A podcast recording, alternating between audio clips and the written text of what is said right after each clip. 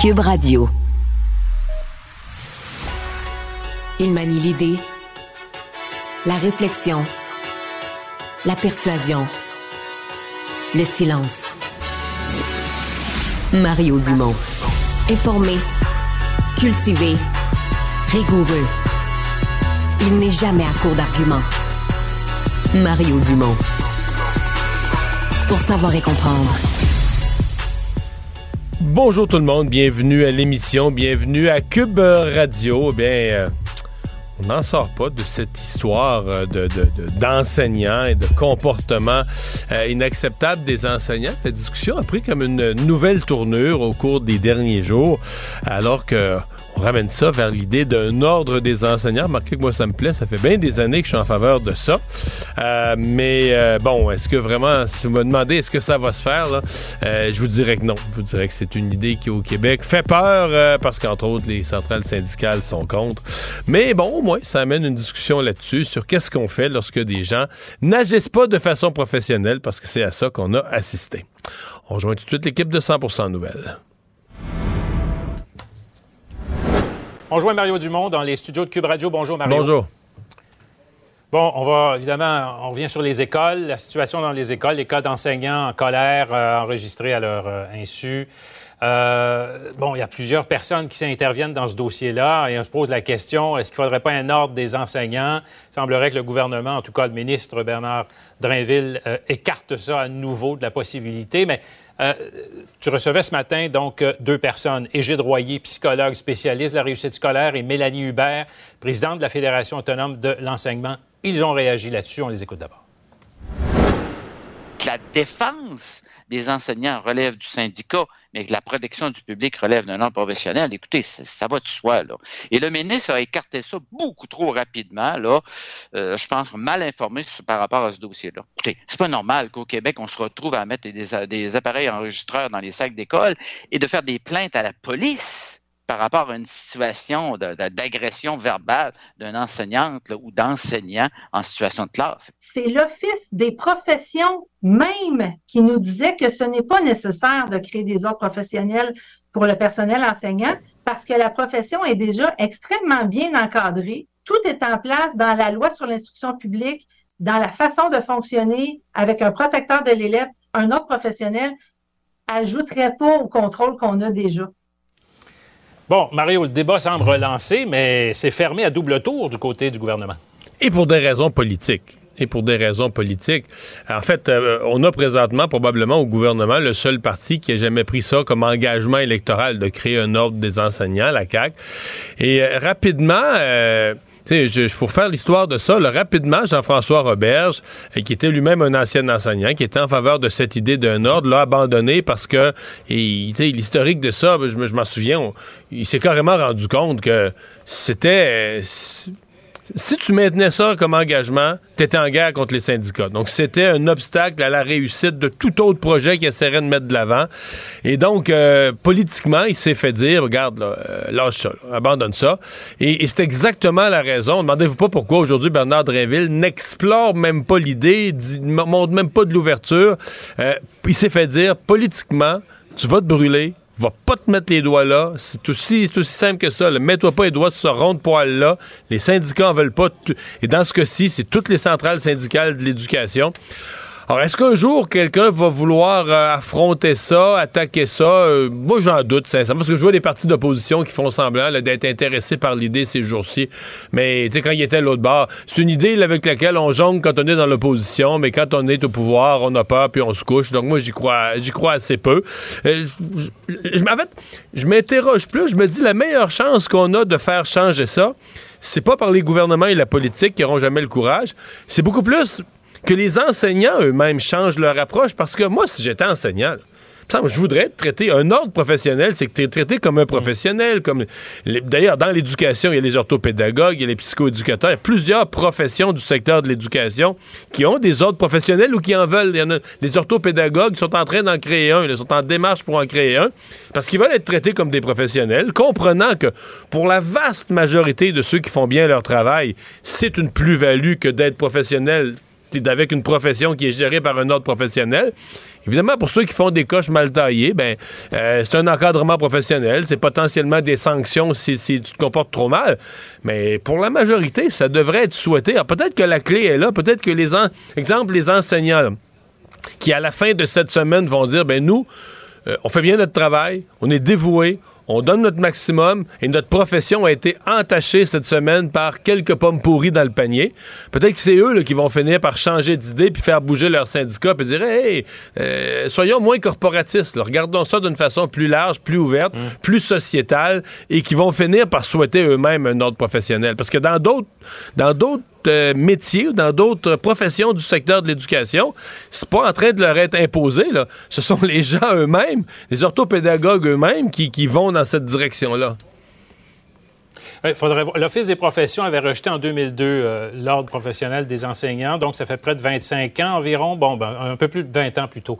Euh, mais l'avait rejeté, mais avait quand même suggéré certaines choses concernant donc notamment la condition d'admission, l'évaluation des enseignants et même la surveillance disciplinaire. Et ça ne fait pas partie. Est-ce que la loi de l'instruction publique donc a remplacé ces éléments-là? Pas certain. Il y aurait, ou à tout le moins, peut-être un débat à faire là-dessus. Et à, réviser ça. et sincèrement, ça ne veut pas dire, ça veut pas dire que le fils des professions avait raison à cette époque-là aussi. Euh, c'est une époque où le hmm. des protections avait été vertement critiqué. Donc, euh, oui, le fait, fils des professions avait, avait constaté que certains certaines des tâches ou certaines des, encadrements qui sont prévus généralement par un autre professionnel sont déjà couverts ailleurs dans le cas des enseignants. C'est ce qu'on avait constaté. Maintenant, est-ce que c'est un frein? on a eu des exemples cette semaine.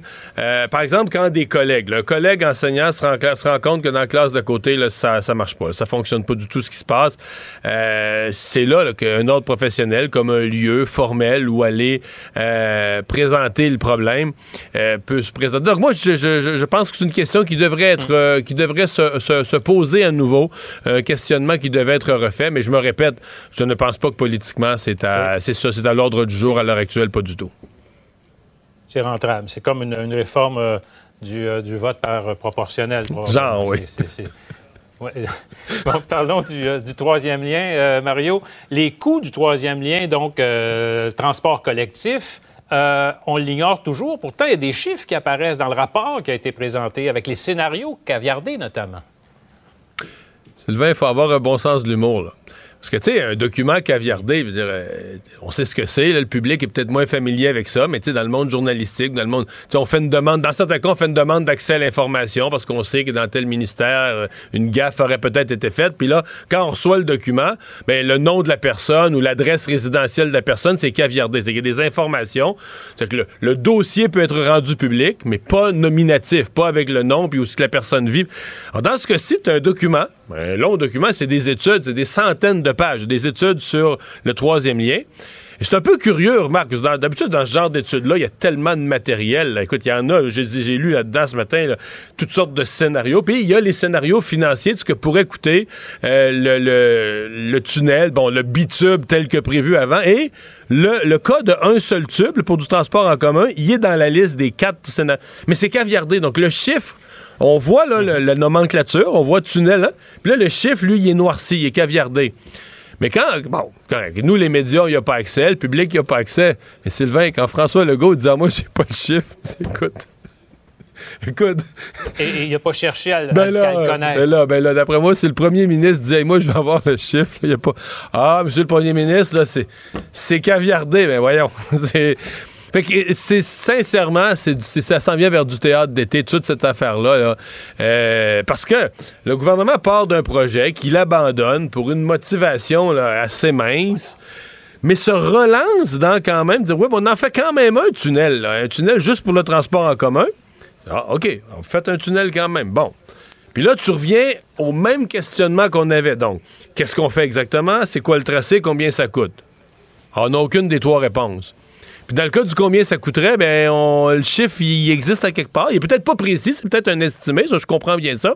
Il existe à quelque part, mais il est caviardé, puis le premier ministre, ah, moi, je ne l'ai pas demandé, je sais pas. Ça n'a plus d'allure. Je ne sais pas comment on va rattraper ça parce que c'est en train de coûter beaucoup de crédibilité au gouvernement. Tu regardes ça de l'extérieur, ça, sincèrement, ça peut pas être pris au sérieux comme, comme scénario. C'est en train de coûter très, très cher au, gouvernement. Puis là, je parle pas.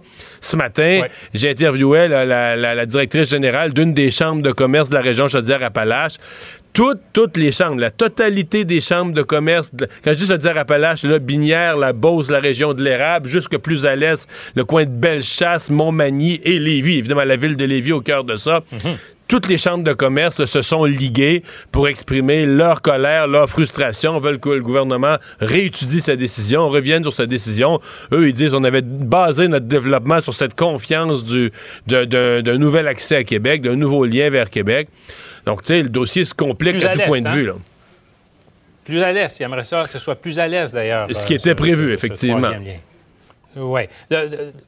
rapidement, euh, Mario, le frère, euh, évidemment, de Justin Trudeau, Alexandre, qui veut, lui, comparaître sur cette enquête-là sur la Fondation Pierre-Éliott Trudeau, parce qu'il veut laver la réputation, mais on ne veut pas l'entendre. Euh, il veut laver la, réputation de la Fondation moi, si j'étais Justin Trudeau, je serais bien inquiet de ça. Je ne souhaiterais pas qu'il soit entendu. Pas que c'est pas quelqu'un, je le connais pas du tout, du tout. Mais on s'entend que si l'opposition voulait l'entendre, ce serait juste pour faire du trouble, puis juste pour trouver des contradictions, puis juste. Il n'est même plus là, il a quitté, là, ce que je comprends, il a quitté lui-même la Fondation Trudeau. Donc les gens qui sont à l'heure actuelle dans la Fondation Trudeau veulent pas parler, mais un ancien veut. Euh, je sais pas, je, je pense pas. Moi, ça, écoute, si tu me demandes, moi, au niveau média, purement égoïste, Mario Dumont, média, là, je vais dire, oui, on veut une comparution, puis mettez-la entre 10h et midi le matin, je vais faire des codes d'écoute avec ça. Parce que c'est sûr que ça va faire, ça va faire de la chenoute, L'opposition va essayer de le faire se contredire avec son frère. on imagine un peu le genre de scénario.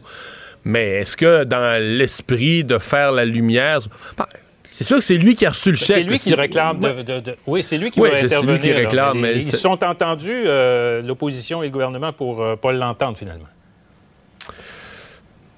Je pense que c'est peut-être mieux comme ça. Mario Dumont, merci. Au revoir. Il ne mord pas à l'hameçon des fausses nouvelles. Mario Dumont a de vraies bonnes sources Savoir et comprendre l'actualité. Alexandre Morand-Villouellette.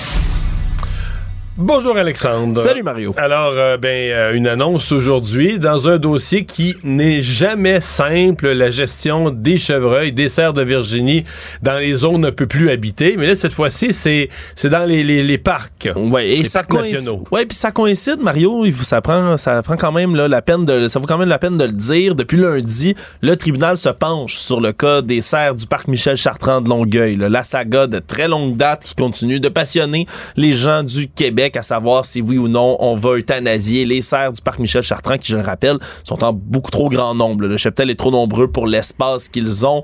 Ils ont faim, manque Mais ça, c'est un parc municipal, donc c'est la ville de Longueuil qui est pris avec le problème. Exactement. Mais à quelques kilomètres de là, t'as le parc du Mont-Saint-Bruno où t'as le même genre de problème. Mais là, c'est le parc des îles de Boucherville également. Le parc des îles de Boucherville. Il y a également le même, même, même problème. Et là, pour remédier à ce problème en question, ben, le ministre de l'Environnement du Québec, Benoît Charette, déclaré aujourd'hui qu'il va autoriser la chasse à l'arc à flèche et à l'arbalète dans les parcs nationaux du Québec, un endroit où habituellement c'est interdit complètement de faire de la chasse. Ça va prendre donc. Madame Goldwater pourra plus euh, faire ses causes régulières. Elle va devoir travailler à temps plein pour les chevreuils. Elle saura plus donner de la tête, ça c'est certain, Mario, parce qu'il y en a des parcs nationaux au Québec, puis il y en a beaucoup avec des chevreuils et où on va permettre ce type de chasse-là. Bon, c'est très embryonnaire pour l'instant. Va falloir changer justement là la loi pour être capable de pouvoir chasser de manière exceptionnelle dans des parcs nationaux, mais c'est surtout encore une fois pour remédier au problème de surpopulation des cheptels dans l'espace dans lequel habitent les cerfs de Virginie. À beaucoup d'endroits au Québec, il n'y a plus de prédateurs naturels ou presque plus de prédateurs naturels à cause de l'activité humaine. Et donc, les ben, cheptels se reproduisent, se multiplient. J'ai voulu remédier à ça, moi, puis j'ai été conspué. Je voulais ramener, je voulais ramener des, loups, hein? Je voulais ramener des loups à Longueuil, puis il y a tellement de gens qui ont ri de moi, puis qui ont dit que c'était une mauvaise idée. D'amener euh, un pas un troupeau, c'est une meute de loups. Une meute de loups. Ben tu règles le problème. Là, à ce moment-là, t'as pu. Tu sais, les gens veulent que ce soit naturel, puis qu'on tue pas avec des fusils ou avec des, des seringues, qu'on s'en prenne pas au cerf. Ben là, la nature, c'est la nature. La nature, ça prend des loups, puis là, tu mets un prédateur, puis là, tu recrées, tu recrées un équilibre populationnel. Bon, il y a des gens qui vont aller se promener avec leurs enfants, qui, leurs animaux de compagnie. là, tu vas me dire, quand tu vas voir un loup dans la cour d'école, ça va appeler à l'hôtel de ville, ça va chialer, là. Ouais, voilà, c'est peut-être pas la solution parfaite, Mario. Moi, moi, tu vois, je te conspue pas, mais j'avais quand même des doutes à l'implantation de la mais non, mais moi, je cherche des solutions là, qui respectent ce que le monde me dit. Les gens veulent que ce soit naturel, on vit dans la nature, puis... Mais là, ça va prendre, ça va être naturel, du moins plus primitif, Mario. pas d'arme à feu, là. c'est arbalète ou, euh, ou l'arc, hein, des, des, armes quand même euh, assez vieilles, merci. Mais qu'on va utiliser après ça, là, c'est encore le même refrain qu'on offrait au départ là, dans le parc Michel Chartrand à Longueuil. C'est-à-dire que la viande qui va être chassée, elle, va être distribuée à des œuvres de charité pour les cerfs qu'on va abattre. On va y mettre des quotas. On n'a pas précisé non plus le qui va pouvoir chasser exactement. on risque d'émettre justement des permissions à la pièce pour que les gens puissent aller contrôler. le temps que les, tribunaux se soit prononcé, ça va être 2032. Oui, ça risque d'être quand même dans, dans, longtemps, le temps que toutes ces causes devant les tribunaux jusqu'à la Cour suprême. Jusqu'à, honnêtement, Mario, c'est certain, puis même ça a été reconnu par le ministre de l'Environnement du Québec. Là, il a dit, je sais que certaines personnes peuvent s'émouvoir du sort des cerfs, mais ce que je dis à ces gens-là, c'est que les cerfs, ils souffrent présentement, là, en ce moment. Fait pas ça de gaieté de cœur. Il faut là, gérer la surpopulation des cheptels pour éviter le manque de nourriture, parce que ça paraît pas, là, mais des chevreuils, quand ils sont en surpopulation, mais ça en mange de la végétation, puis ça vient ruiner le reste de l'écosystème. Ça détruit toute la végétation, ça, parce que l'hiver, dans les entre-saisons, en plus, quand c'est pas si pire en plein juillet ou quand la végétation est luxuriante, il y a de quoi manger en masse puis ça repousse. quand, Mais durant, froid longue, ben oui, durant une longue période de l'année, là, c'est plus la même chose. Mario Dumont. Plus pratique que n'importe quel moteur de recherche. Une source d'information plus fiable que les internets. Pour savoir et comprendre, Mario Dumont. C'est une opération absolument majeure euh, qui a été conduite aujourd'hui. On parle de 200 policiers euh, d'une escouade mixte de, lutte aux drogues euh, qui s'est attaqué à des producteurs et des vendeurs, revendeurs de méthamphétamine. Héloïse Cossette, sergente de l'escouade régionale mixte de la Mauricie, est avec nous. Madame Cossette, bonjour. Bonjour, Monsieur Dumont. C'est toute une opération que vous avez conduite aujourd'hui dans presque quoi la moitié des régions du Québec qui étaient touchées? Oui, à peu près là, une dizaine de régions. Puis ça vient juste démontrer quand on commence une enquête comme on l'a fait à l'automne. Euh, c'est des enquêteurs basés à Trois-Rivières qui commencent ça, mais finalement, rapidement, se sont mis se sont rendus compte que ça dépassait largement leurs frontières. OK, donc l'enquête, c'est vraiment, on a découvert quelque chose, on a découvert quelque chose en Mauricie, puis là, un peu comme quand on découle la manche d'une chemise, là, on s'est mis à tirer sur le fil, puis on s'est ramassé dans plusieurs autres régions. Effectivement, c'est le cas de le dire. OK. Euh, que faisaient ces gens? Donc, le, point central de tout ça, c'était vraiment de la production de méthamphétamine. C'est des pilules qui sont vendues euh, sur la rue, tout ça. Donc, ils produisaient ça à Saint-Sophie-des-Laurentides, une partie vraiment laboratoire où on mixe les produits. Ensuite, il y a des prises qui sont utilisées pour faire les comprimés, puis il y a des logos d'apposer sur les, les comprimés. Donc, tout ça, ça faisait à Sainte-Sophie-des-Laurentides, dans le garage en arrière d'une maison qui n'était pas vraiment habitée. Et par la suite, ben, toutes les régions où on est présent aujourd'hui, où on frappait en quelque sorte, euh, on se rendrait compte que la drogue était distribuée partout là, dans ces régions-là. Alors, on allait à 25 adresses aujourd'hui des résidences, des logements, des mini-entrepôts, puis des locaux commerciaux. C'est ce Comme vous dites, ouais, j'ai vu dans votre communiqué des, des locaux commerciaux. C'est ce que c'est genre des vrais commerces qui avaient pignon sur rue, mais un autre petit business on the side, un autre petit business par en arrière? Bien, c'est des locaux commerciaux. Quelle activité exacte tient là? C'était surtout ça, c'est des locaux sur euh, la rue Jarry-Est à Montréal. Donc, euh, on avait deux adresses dans un même immeuble. C'est quoi l'activité officielle qui se tient là? C'est pas clair. C'est pas clair, mais on a trouvé des armes, euh, de l'argent, toutes sortes de choses là, à ces endroits. Ouais, ben, parlez-nous un peu de tout ce que vous avez ramassé aujourd'hui là. Donc, on a plus de 800 000 comprimés des doses uniques de méthamphétamine, de saisie. Euh, de la méthamphétamine aussi pure, qui plus au kilo. Là, on a 4 kilos de ça, 2 kilos de cocaïne. On est à plus de 150 000 en argent. Euh, une dizaine d'armes à feu qui ont été saisies majoritairement des armes de poing. Puis d'ailleurs, à 6 des 25 endroits, c'était le groupe tactique d'intervention qui faisait l'approche et non euh, les enquêteurs. Donc les craintes étaient fondées puisqu'on a quand même récupéré une dizaine euh, d'armes à feu. Puis on a saisi une dizaine de véhicules aussi saisis dans le sens on va les confisquer à leurs propriétaires ainsi que deux résidences à Saint-Eustache et à Sainte-Sophie. Euh, ces, euh, résidences-là vont être saisies, puis le but, au terme des procédures, c'est qu'elles soient confisquées de façon définitive. Euh, Parce que vous pensez que ces maisons-là ont carrément été financées avec de l'argent sale? Et ont servi aussi à commettre des crimes. Aussi, OK, OK. C'est doublement que je comprends. C'est comme Sainte-Sophie, c'est évident, c'est un laboratoire qu'on a sur place. c'est sûr que ça, dès ce matin, c'était signifié comme quoi une ordonnance de blocage là, sur ces, ces immeubles-là. Là, euh, dans tout ça, est-ce qu'il y a eu des arrestations on est strictement en matière de, de, de, saisie puis de, de, ramasser du matériel? Mais est-ce que vous avez arrêté des gens? On a arrêté une seule personne qui est un homme qui était interdit d'être en possession d'armes, un homme de la Valtrie de 33 ans, mais quand on est allé chez lui, il avait deux armes à feu. Donc, lui, il comparaissait immédiatement aujourd'hui, juste pour les armes, rien en matière de drogue. Qu'aujourd'hui, c'était vraiment de ramasser des éléments de preuve et puis poursuivre l'enquête après. Sauf que là, les gens, je veux dire, les gens chez qui vous êtes rentrés, mettons, vous avez sorti de la drogue, mais tout ça, ils sont pas arrêtés, mais là, ils, ils, doivent savoir que ça va pas bien. Je sais pas. Ils doivent, voir qu'il y a un problème qui s'en vient.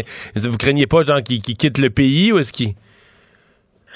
Ben, écoutez, c'est une façon de procéder qui est, procéder qui est quand même nouvelle, mais pas tant que ça, là, qui est quand même éprouvée comme façon de faire euh, au niveau de nos enquêtes. On, doit procéder comme ça depuis l'arrêt de Jordan, question de délai euh, judiciaire et tout, là. Mais euh, on va rester quand même à l'affût de, de, tout ça, là. Voir mais oui, il y a probablement des gens qui doivent être stressés là, de nous avoir vu débarquer comme ça, vu l'étendue l'ensemble des régions, euh, ce qu'on a saisi aussi, là, parce que c'est pas terminé. Hein, le travail ça continue sur le terrain. Donc, le bilan là, devrait hmm. augmenter encore. Euh, L'usine, je, je suis curieux, l'usine à Sainte-Sophie, vous dites c'est une maison abandonnée, bâtiment en arrière. J'ai entendu une autre station, c'est genre une sorte d'écurie, mais c'est pas c'est ce genre-là. Ça fait de l'extérieur, ça fait vraiment pas euh, usine de, de, produits chimiques pharmaceutiques haut de gamme là. Non, c'est pas non plus ce qu'on retrouve à l'intérieur. C'est pas fait par des pharmaciens puis des techniciens en laboratoire et du contrôle de qualité. Non, c'est vraiment un bâtiment qu'on utilise. Puis, fait que c'est toujours les normes euh, salubrité, puis on oublie ça. C'est ce qui fait aussi que la le produit, les drogues de synthèse sont fabriquées de façon artisanale et elles sont dangereuses. Puis on le voit quand on va sur les lieux aussi là que c'est c'est plutôt rudimentaire, puis des mélanges avec euh, différentes poudres. Entre autres, il y a de la caféine qui rentre euh, dans la composition de la fabrication des comprimés.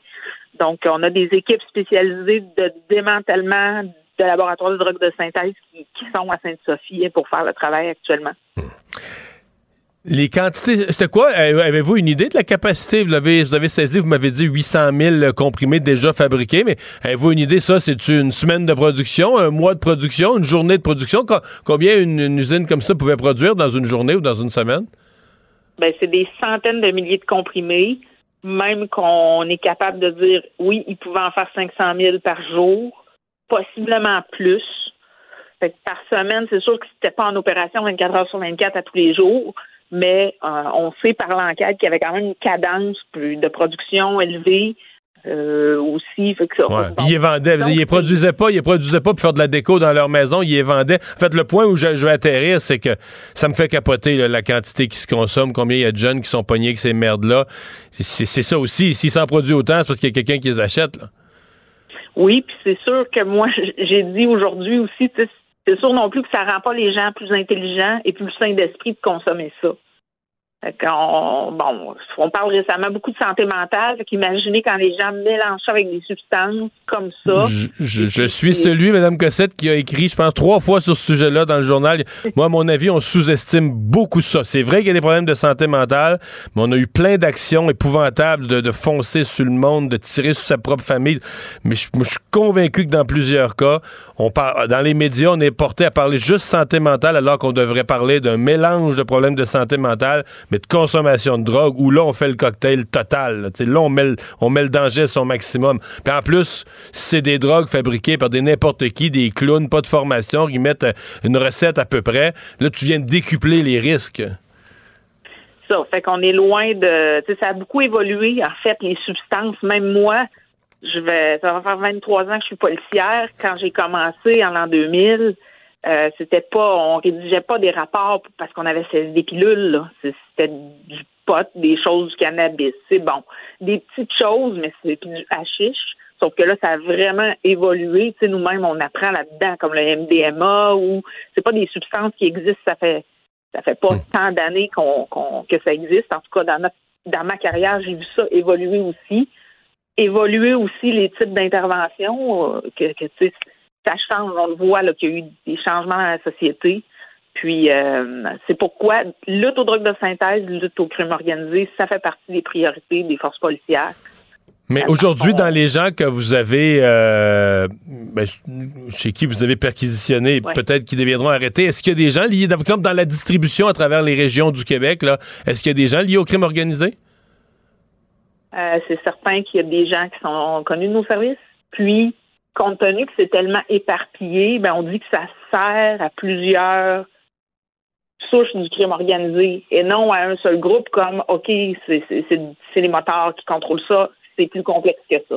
Parce qu'on se retrouve avec des gens qui, qui font la distribution à partir du Saguenay, à partir de la Mauricie, à partir de l'Estrie, à partir de euh, Montérégie, euh, l'Outaouais, c'est tellement euh, donc ça sert à beaucoup de gens, en fait, en bout de ligne. Là. Euh, fait que on peut pas l'associer à un seul groupe là, criminalisé, mais plutôt à plusieurs. Avez-vous une idée, euh, ce dans quoi vous avez joué aujourd'hui, si vous additionnez les pilules déjà produites, la matière première pour que vous avez saisi, on joue d'un million en termes de valeur euh, de ce que vous avez saisi? j'ai pas le, cette information-là, puis j'ai pas non plus de décompte final parce que Sainte-Sophie, on est encore sur place. C'est à cet endroit-là qu'on va retrouver les matières premières, les produits c'est un calcul après de savoir on peut faire comment de limite comprimés avec ça.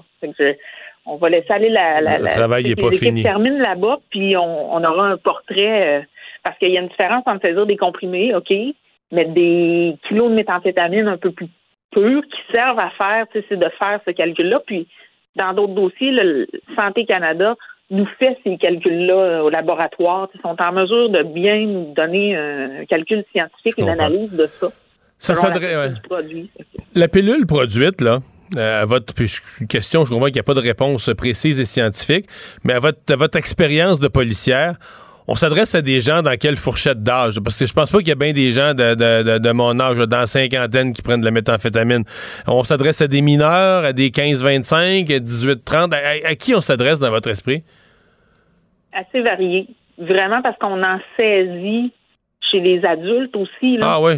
Puis euh, j'invite les gens à aller voir sur Internet, faire certaines recherches, voir les ravages de la méthamphétamine, comment ça peut changer la physionomie d'une personne au niveau des visages.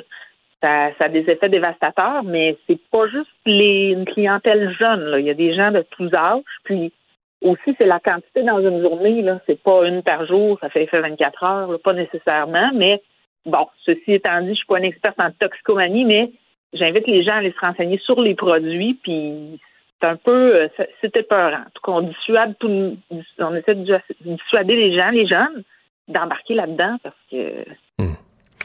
Eh bien, ben euh, bravo, euh, bravo à l'escouade. Merci d'avoir été avec nous. Au revoir. Héloïse Cossette, sergente de l'escouade régionale mixte ERM de la Mauricie. C'est de là, de la Mauricie, qui est partie toute cette enquête où finalement, aujourd'hui, on a perquisitionné dans plus de la moitié des régions du Québec. Économie, finance, affaires, entrepreneuriat.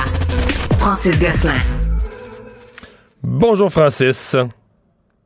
Salut Mario. Alors, tu nous parles euh, aujourd'hui de la Société canadienne d'hypothèques et de logement euh, qui a fait ses, ses, ses, prévisions, pardon, qui a un peu jeté son regard sur ce qui s'en vient. Effectivement, ils ont publié aujourd'hui leur euh, rapport qui est euh, habituel, perspective du marché de l'habitation, donc au Canada. Euh, il donne un aperçu évidemment de l'ensemble du pays, mais aussi avec un focus sur euh, chacun des grands centres urbains, dont évidemment Montréal et Québec, euh, jusqu'à la fin 2025. Donc ça nous donne quand même une prévision de, plusieurs mois, plusieurs trimestres devant nous. Et ce qui est vraiment intéressant, là, puis qui s'en dégage, c'est qu'en fait, évidemment, on le sait, le marché actuellement est un peu entre guillemets déprimé, c'est-à-dire que bon, il y a il y a euh, pas, beaucoup de, évidemment de logements sur le marché. Euh, la demande est moins présente, mais en fait, ce qu'il prédit, c'est que dès la deuxième moitié de cette année, les prix vont repartir à la hausse, ce qui fait que dans l'ensemble de l'année 2023 n'aura pas été une très très bonne année, donc on sera un peu en bas de l'année euh, dernière, mais en somme, dès 2024, on va partir avec des prix de plus en plus élevés.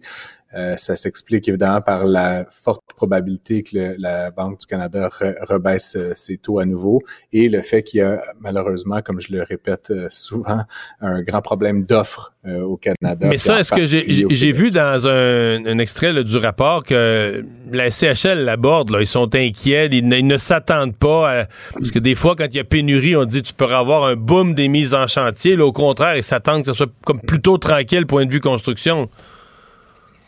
Ça, tout à fait. Puis même, Mario, j'en, je pense que j'en avais parlé il y a quelques semaines, mais les dernières données, notamment pour mars, les mises en chantier sont à 70% de ce qu'ils étaient à pareille date l'an dernier. Puis on voit, alors que justement, on est en mars, on est en avril, les mises en chantier devraient tranquillement progresser à mesure qu'on se rapproche de l'été. C'est pas du tout ce qu'on observe. Ils avaient même baissé par rapport au mois précédent, alors que d'habitude, en mars, on, est dans une meilleure posture qu'en février pour lancer des nouveaux projets. Donc, euh, la CHL, plein d'autres, Mario, la PCHQ euh, et tout ça, se sont très inquiets euh, de l'enjeu d'approvisionnement. Euh, puis là, on parle de transactions sur le marché, là, donc d'achat et de vente de propriétés, de maisons et de logements. Mais là où ça risque de faire encore plus mal, c'est dans le locatif.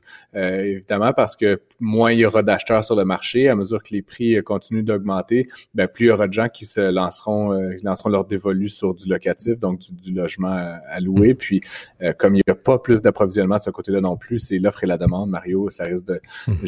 Une augmentation rapide des prix euh, dans le marché, euh, notamment montréalais euh, à court terme. Parce que même que dans ces faits saillants, je comprends qu'ils résument, puis des fois, mais tu sais, les phrases sont assez dures. La SCHL dit, d'abord, les conditions de marché locatif devraient se resserrer davantage, ce qui exercera une pression à la hausse sur les loyers. nous prévoyons aussi que les mises en chantier d'habitation diminueront en 2023, devraient, devraient demeurer bien inférieures à leur niveau récent. En d'autres termes, de l'habitation, il va s'en construire encore moins. Les loyers vont être chers.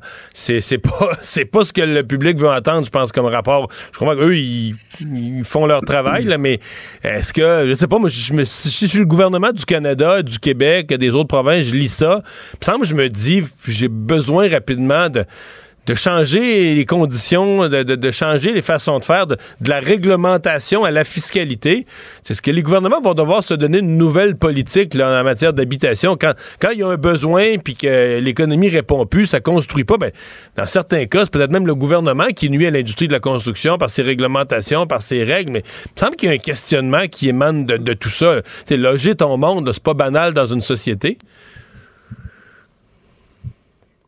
Non, ben ça se limite, c'est quasiment un droit fondamental, ben, Mario. Si euh, tu sais, je veux pas faire de la pyramide de Maslow, là, un outil économique, mais ça reste que tu sais, à la base, euh, se nourrir et se loger, là, c'est, c'est comme très très fondamental. Puis malheureusement, Mario, je le dis souvent, mais les, les, les, élus, euh, au premier rang desquels les, les élus municipaux, mais même tu sais, au provincial et au fédéral, sont très mal outillés pour faire face à cette problématique-là. Et donc souvent la réaction, là, à très court terme, c'est de contraindre davantage le marché d'aller chercher des ponctions chez les promoteurs pour financer de l'abordable. Puis tout ça ne fait que détruire encore davantage euh, l'offre qui pourrait naturellement survenir sur le marché. Donc la dimension réglementaire est très importante. Tu parlais de fiscalité, Mario. Je, je me suis presque énervé, moi qui n'ai pas l'habitude de faire ça, mais tu te rappelleras que les villes de Brossard et de Terrebonne ont imposé maintenant des nouvelles taxes sur le, les nouveaux développemons, ce qui est d'une absurdité. Non, mais c'est un euh, bel exemple de ce que je dis. Là. Tu dis, si, si ces gens-là lisent le rapport aujourd'hui de la SCHL, il me semble qu'ils devraient se dire, ouais, on, on fait ça la bonne affaire, nous autres, là, de remettre une taxe sur les nouveaux logements avec ce qu'on a comme portrait? Je sais pas. Ben, ils, sont, ils sont souverains, entre guillemets, dans leur petit territoire, mais ils, antagonisent. Tu sais, chacun se regarde le nombril, chacun regarde sa petite poche, son petit budget, puis finalement, ce qu'on fait, c'est qu'on produit à l'échelle d'une province ou d'un pays une crise du logement totalement artificielle hein, dans les faits. Donc là-dessus, comme je le dis, éventuellement, il y aura des élus qui vont, je l'espère, euh, prendre le taureau par les cornes, puis libéraliser un petit peu le marché. Puis libéraliser, ça veut pas dire de laisser tout le monde faire n'importe quoi, mais ça veut dire placer les bons incitatifs aux bons endroits, enlever le fardeau fiscal euh, puis l'aspect réglementaire, puis Montréal, c'est une autre catastrophe au ralenti avec le sur une métropole mixte, puis le 20-20-20, c'est que plus on fait d'abordable, moins on rend tous les autres logements abordables. Donc, ce qui fait que on, on antagonise constamment la classe moyenne. Puis le réflexe, c'est comme c'est pas abordable, ben, on va mettre plus de choses dans l'abordable. Mais en fait, c'est comme un paradoxe finalement qui, qui fait juste, qui va juste s'en aller vers un mur. Puis la SCHL l'écrit le noir sur blanc que this is not working. Fait que si j'étais un élu municipal ou provincial, peut-être que j'essaierais une autre stratégie à court terme. Tu nous, as ouais, tu nous as parlé des licenciements massifs chez Meta, la maison mère de, Facebook et Instagram. Euh, aujourd'hui, Meta présentait ses résultats financiers. Ben, c'est ça, euh, comme on dit en bon français, à licenciement massif, euh, profit massif. Là, donc, euh, grosso modo, bon, c'est pas si massif que ça. Hein. D'ailleurs, par rapport à l'année dernière, Facebook a encore un peu de, de, rattrapage à faire. Ils ont fait un chiffre d'affaires pour le premier trimestre, donc de janvier à mars, de un peu moins de 30 milliards de dollars US, donc 28,6. Et là-dessus, ils ont dégagé 5,7 milliards de dollars de bénéfices de moins que l'année dernière, Mario, mais c'est 3 de moins que le trimestre précédent. On se rappellera que Facebook, euh, tout au long de l'année 2022, avait graduellement fait de moins en moins d'argent, ce qui était très inquiétant pour les investisseurs, évidemment. Euh, avait même perdu des utilisateurs, euh, notamment. Euh, et donc, ultimement, là, ils ont fait deux vagues de licenciements très importants qui correspondent à presque un quart de leurs effectifs, le 13 000 en fin d'année dernière et 10 000 personnes en début d'année. Euh, il est question éventuellement qu'ils se remettent à embaucher des gens là, maintenant, euh, hmm. puisque ça semble être un petit peu euh, mieux organisé. Mais les chiffres, eh ben, ils ont fait un profit de 5,7 sur des, des ventes, un chiffre d'affaires total de 28 points quelque chose. C'est quoi? 28. C'est une marge de, C'est une marge de 20% c'est une bonne marge, là. Oui, oui, c'est une très bonne marge. Mais tu sais, ça montre comment. Mais tu sais, ça se compare avec toutes les entreprises de ces secteurs-là, les Google, les Microsoft, les Apple, c'est des, des marges euh, nettes absolument extraordinaires.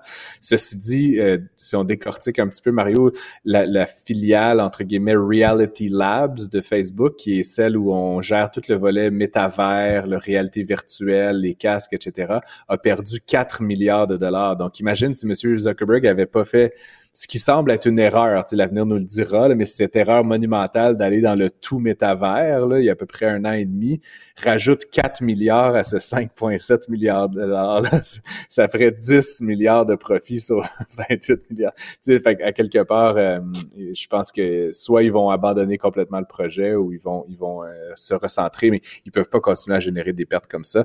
L'année dernière, en 2022, Reality Labs, toujours cette filiale-là, avait perdu 13 milliards de dollars. Ouais, mais en fait, Francis, c'est que c'est ce que tu appelles une perte, si tu as la foi absolue que le métavers, c'est la prochaine affaire, c'est la suite de l'Internet.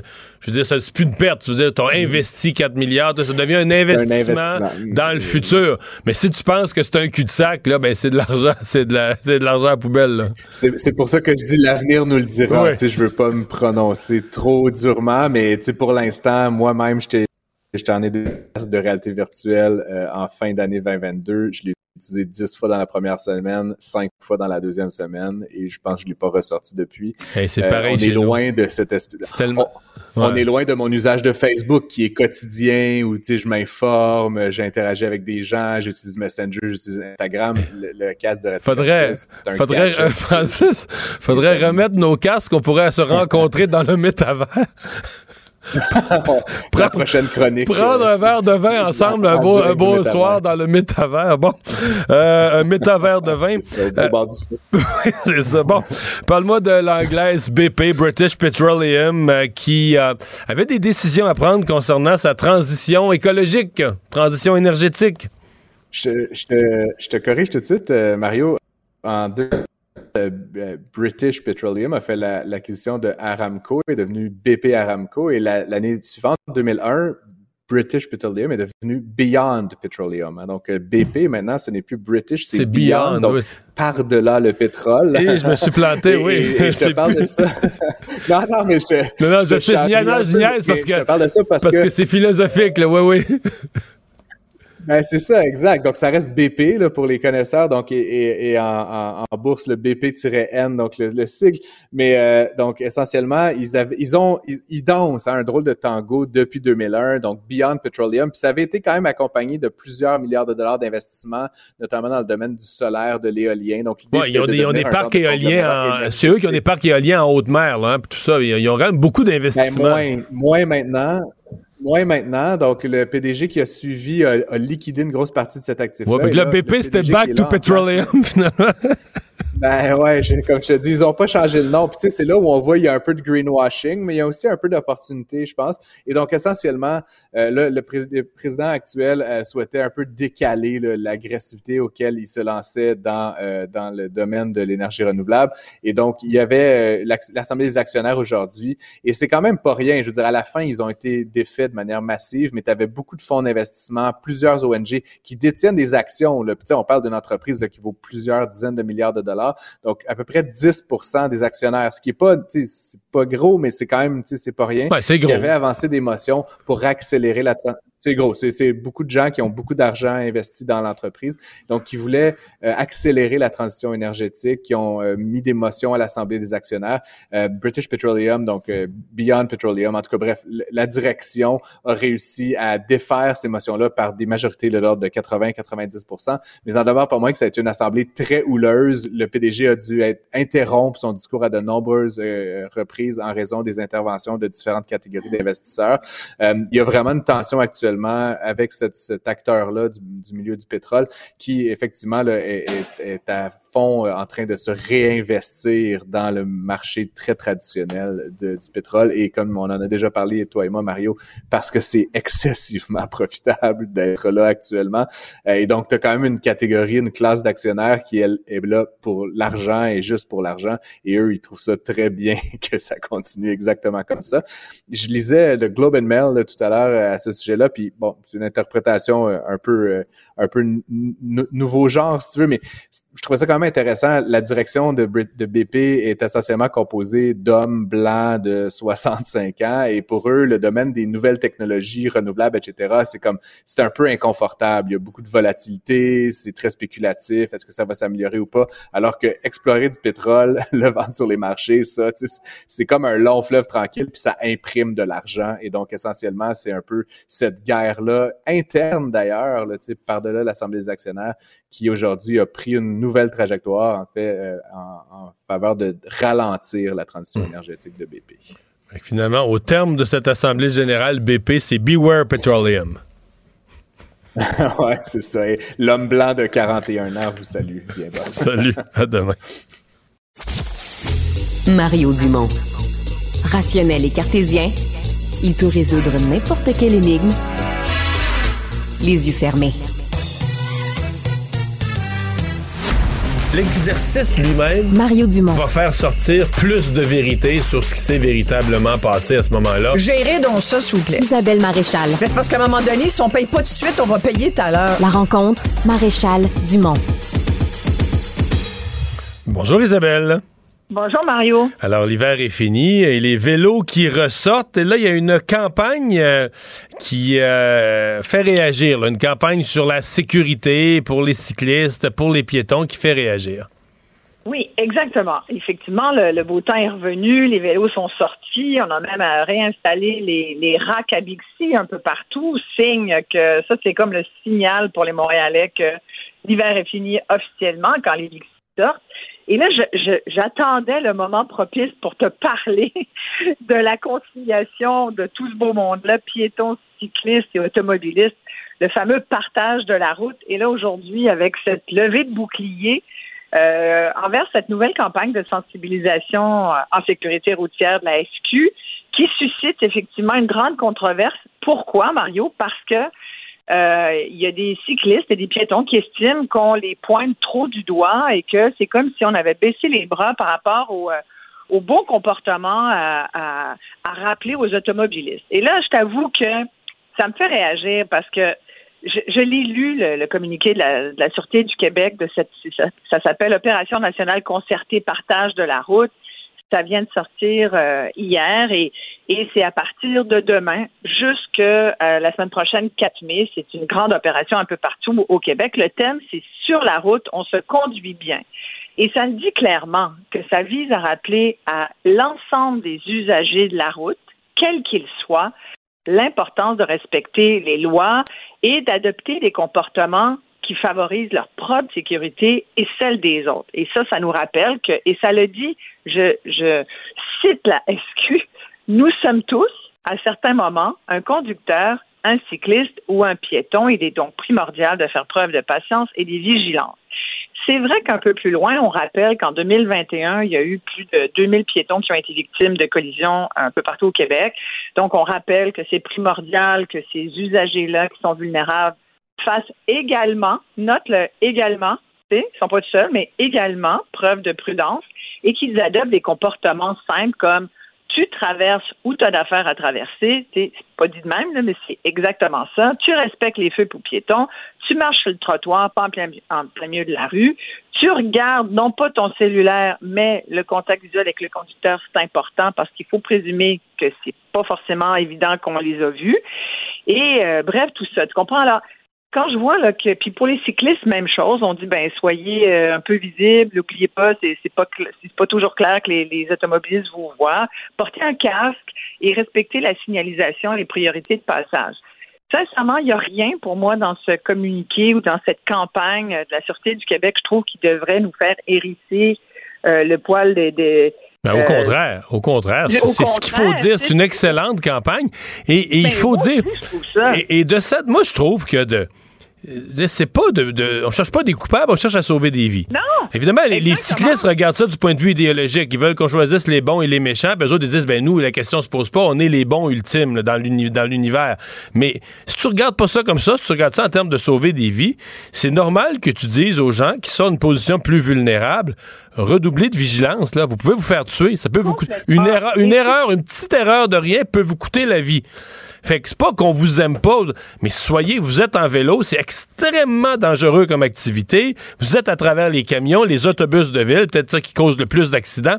Euh, attention, faites puis bon, on le sait euh, dans le cas des dans le cas des vélos, euh, ça passe c'est rouge, ça passe c'est stop, c'est on le sait qu'il y en a beaucoup qui font pas attention, mais Mais clairement, écoute, moi je l'ai vécu cette semaine, pour ça je te disais d'entrée de jeu, j'attendais de trouver le moment propice pour t'en parler, j'attendais une espèce de nouvelle comme celle-là pour t'en parler parce que cette semaine, écoute, sincèrement, il a fallu que je retrouve mes réflexes euh, de faire attention aux cyclistes parce que là, soudainement, c'est comme s'ils étaient tous sortis. Euh, les piétons qui traversent n'importe comment, même sur la rouge, cette semaine, trois fois au moins, ça m'est arrivé, Mario. Les, les cyclistes, cette semaine, je je sais pas ce qu'ils avaient, là, je pense qu'ils sont tous sortis, comme, comme les bourgeons au printemps. Puis, puis c'est correct, c'est magnifique, c'est un beau moyen de transport, puis tant mieux, mais je veux dire, il y a des pistes cyclables. Il y en a des pistes cyclables, on peut même plus se garer. Alors donc, prenez les pistes cyclables, puis regardez prenez pas pour acquis que vous avez le droit. il n'y a personne qui a le droit de circuler à l'encontre de la sécurité de l'autre, pas plus un, cycliste. Un cycliste représente un danger pour un piéton aussi.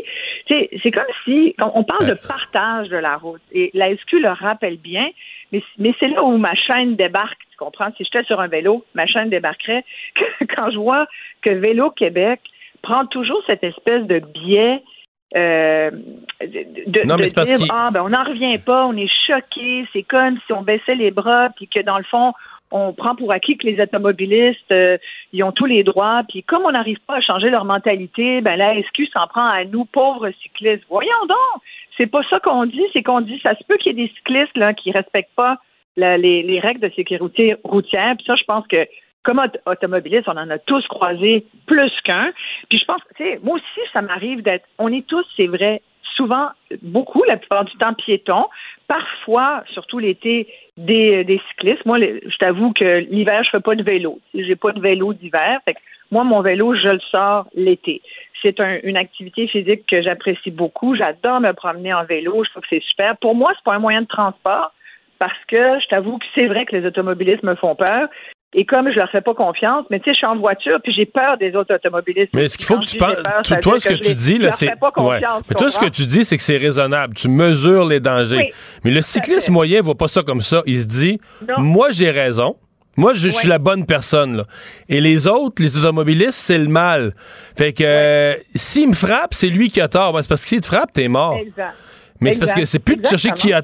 Puis l'automobiliste, là, c'est peut-être une mère qui a un enfant qui braille dans le char. Donc, non, elle n'est pas Belzébuth. Elle n'est pas le mal incarné. elle n'est pas partie de chez elle avec un calepin pour noter les morts qu'elle allait causer. Mais peut-être qu'il y a un bébé qui braille sur le banc en arrière. Peut-être qu'il va avoir un moment de distraction. Donc, quand on te dit cycliste, conduis pour les autres, regarde autour de toi, t'es sur un petit rack de métal tout petit, hyper dangereux à toute vitesse dans une ville. Sois prudent, pas pour les autres, tu briseras pas le char, tu vas l'égratigner un peu, tu peux peut-être te tuer. Mais c'est comme si c'est un message, mettons à Vélo Québec, ce que je viens de dire, c'est épouvantable, ils veulent pas entendre ça. Là. non, non, non, c'est unidimensionnel, c'est comme tu dis, c'est euh, eux contre... Euh, euh, tous les automobilistes qui sont forcément des, chauffeurs.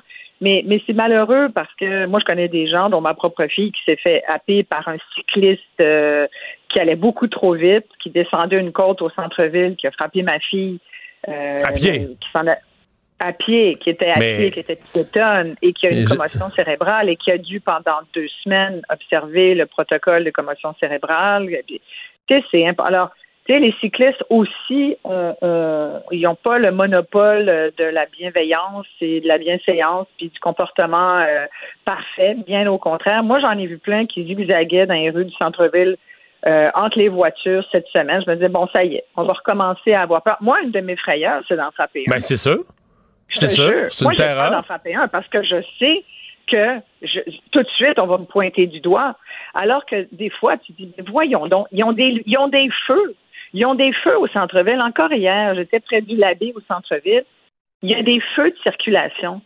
Écoute, ils ne voient pas les feux. Les arrêts stop, ils voient pas ça. Non, ça continue. Ça te regarde. C'est debout sur le vélo. Puis tu dis non, c'est pas comme ça. Toi aussi, tu as des responsabilités sur la route. C'est un partage. J'aime bien cette notion de partage de la route. Mais moi, j'ai vécu. Euh, j'arrive de, j'arrive de Strasbourg en Alsace et euh, où le centre de la ville, la partie historique, la partie évidemment où il y a beaucoup de touristes, elle est euh, piétonnière. Donc on a complètement mm-hmm. interdit les véhicules. Le matin, là, ils ont des poteaux qui rentrent puis qui sortent là, du sol. Fait que le matin, ils laissent le matin, ils laissent circuler là, les, les, les, voitures de livraison, là, les petits camions de livraison pour, les, pour les restaurants. c'est ça, faire le plein de nourriture et tout ça. Puis après ça, le rendu, je pense à midi ou 11 heures, euh, c'est fermé, donc c'est piétonnier. Et par contre, les vélos sont permis. Et c'est la guerre, Isabelle. Les pieds. D'abord, moi, Marie-Claude, elle voulait plus marcher. T'entends, là, t'entends les bruits de vélo, ça te passe à gauche. puis lui, le vélo, il se dit, OK, il y a un monsieur qui s'en vient, il y a la madame qui est là, j'ai 24 cm entre les deux ou 26 cm. Moi, je ah, j'ai ce qu'il faut pour passer là. Puis lui, dans sa tête, c'est sûr. Mais toi, là, t'es en mode vigilance tout le temps. Ça... Et là, on leur, depuis janvier, on leur a interdit. On a interdit au vélo de circuler sur leur vélo. Ils sont censés marcher à côté parce que c'était la guerre. Les, piétons allaient au conseil municipal. Et donc, là, c'est les, vélos qui sont les méchants, qui sont les dangers, qui sont les dangereux mm. euh, contre les piétons. Et il n'y en a pas un qui J'en ai pas vu un à côté de son vélo. Il n'y en a pas un qui respecte ça. C'est la jungle. Et c'est que là, tu vois que tout le discours de Valérie Plante puis de son parti, il faut repenser la ville pour euh, avoir des zones euh, pas d'auto. Non, c'est parce que c'est la... tu sais que tous les C'est la tyrannie du vélo qui va. Les centres-villes et de plus en plus de villes vont là. Oui, mais ça sera pas pour les piétons. ça sera pas pour les piétons là. un livre là-dessus. Le maire de Québec est d'accord avec ça. Tu sais, c'est la tendance des nouveaux maires qui sont beaucoup plus jeunes puis qui sont euh, qui, mais, qui, mais, moi, j'ai pas de problème qu'on ait des autres piétonnes, mais sortez-moi les vélos de là. Sortez-moi les vélos de là. Si c'est piéton, c'est piéton. Ou les, les vélos, à la limite. Tu raison. Je suis d'accord avec toi. ouais.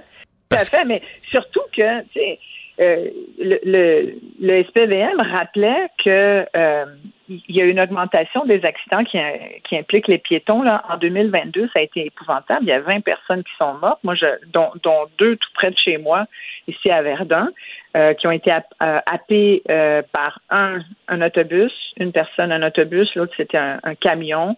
Et, et c'est vrai que moi, une des choses que je dirais, moi je fais attention quand je suis piétonne, puis je le dis à mes proches, approchez-vous pas trop sur le coin de la rue parce que c'est là où tu risques de te faire ramasser des fois quand les gens tournent un peu trop vite.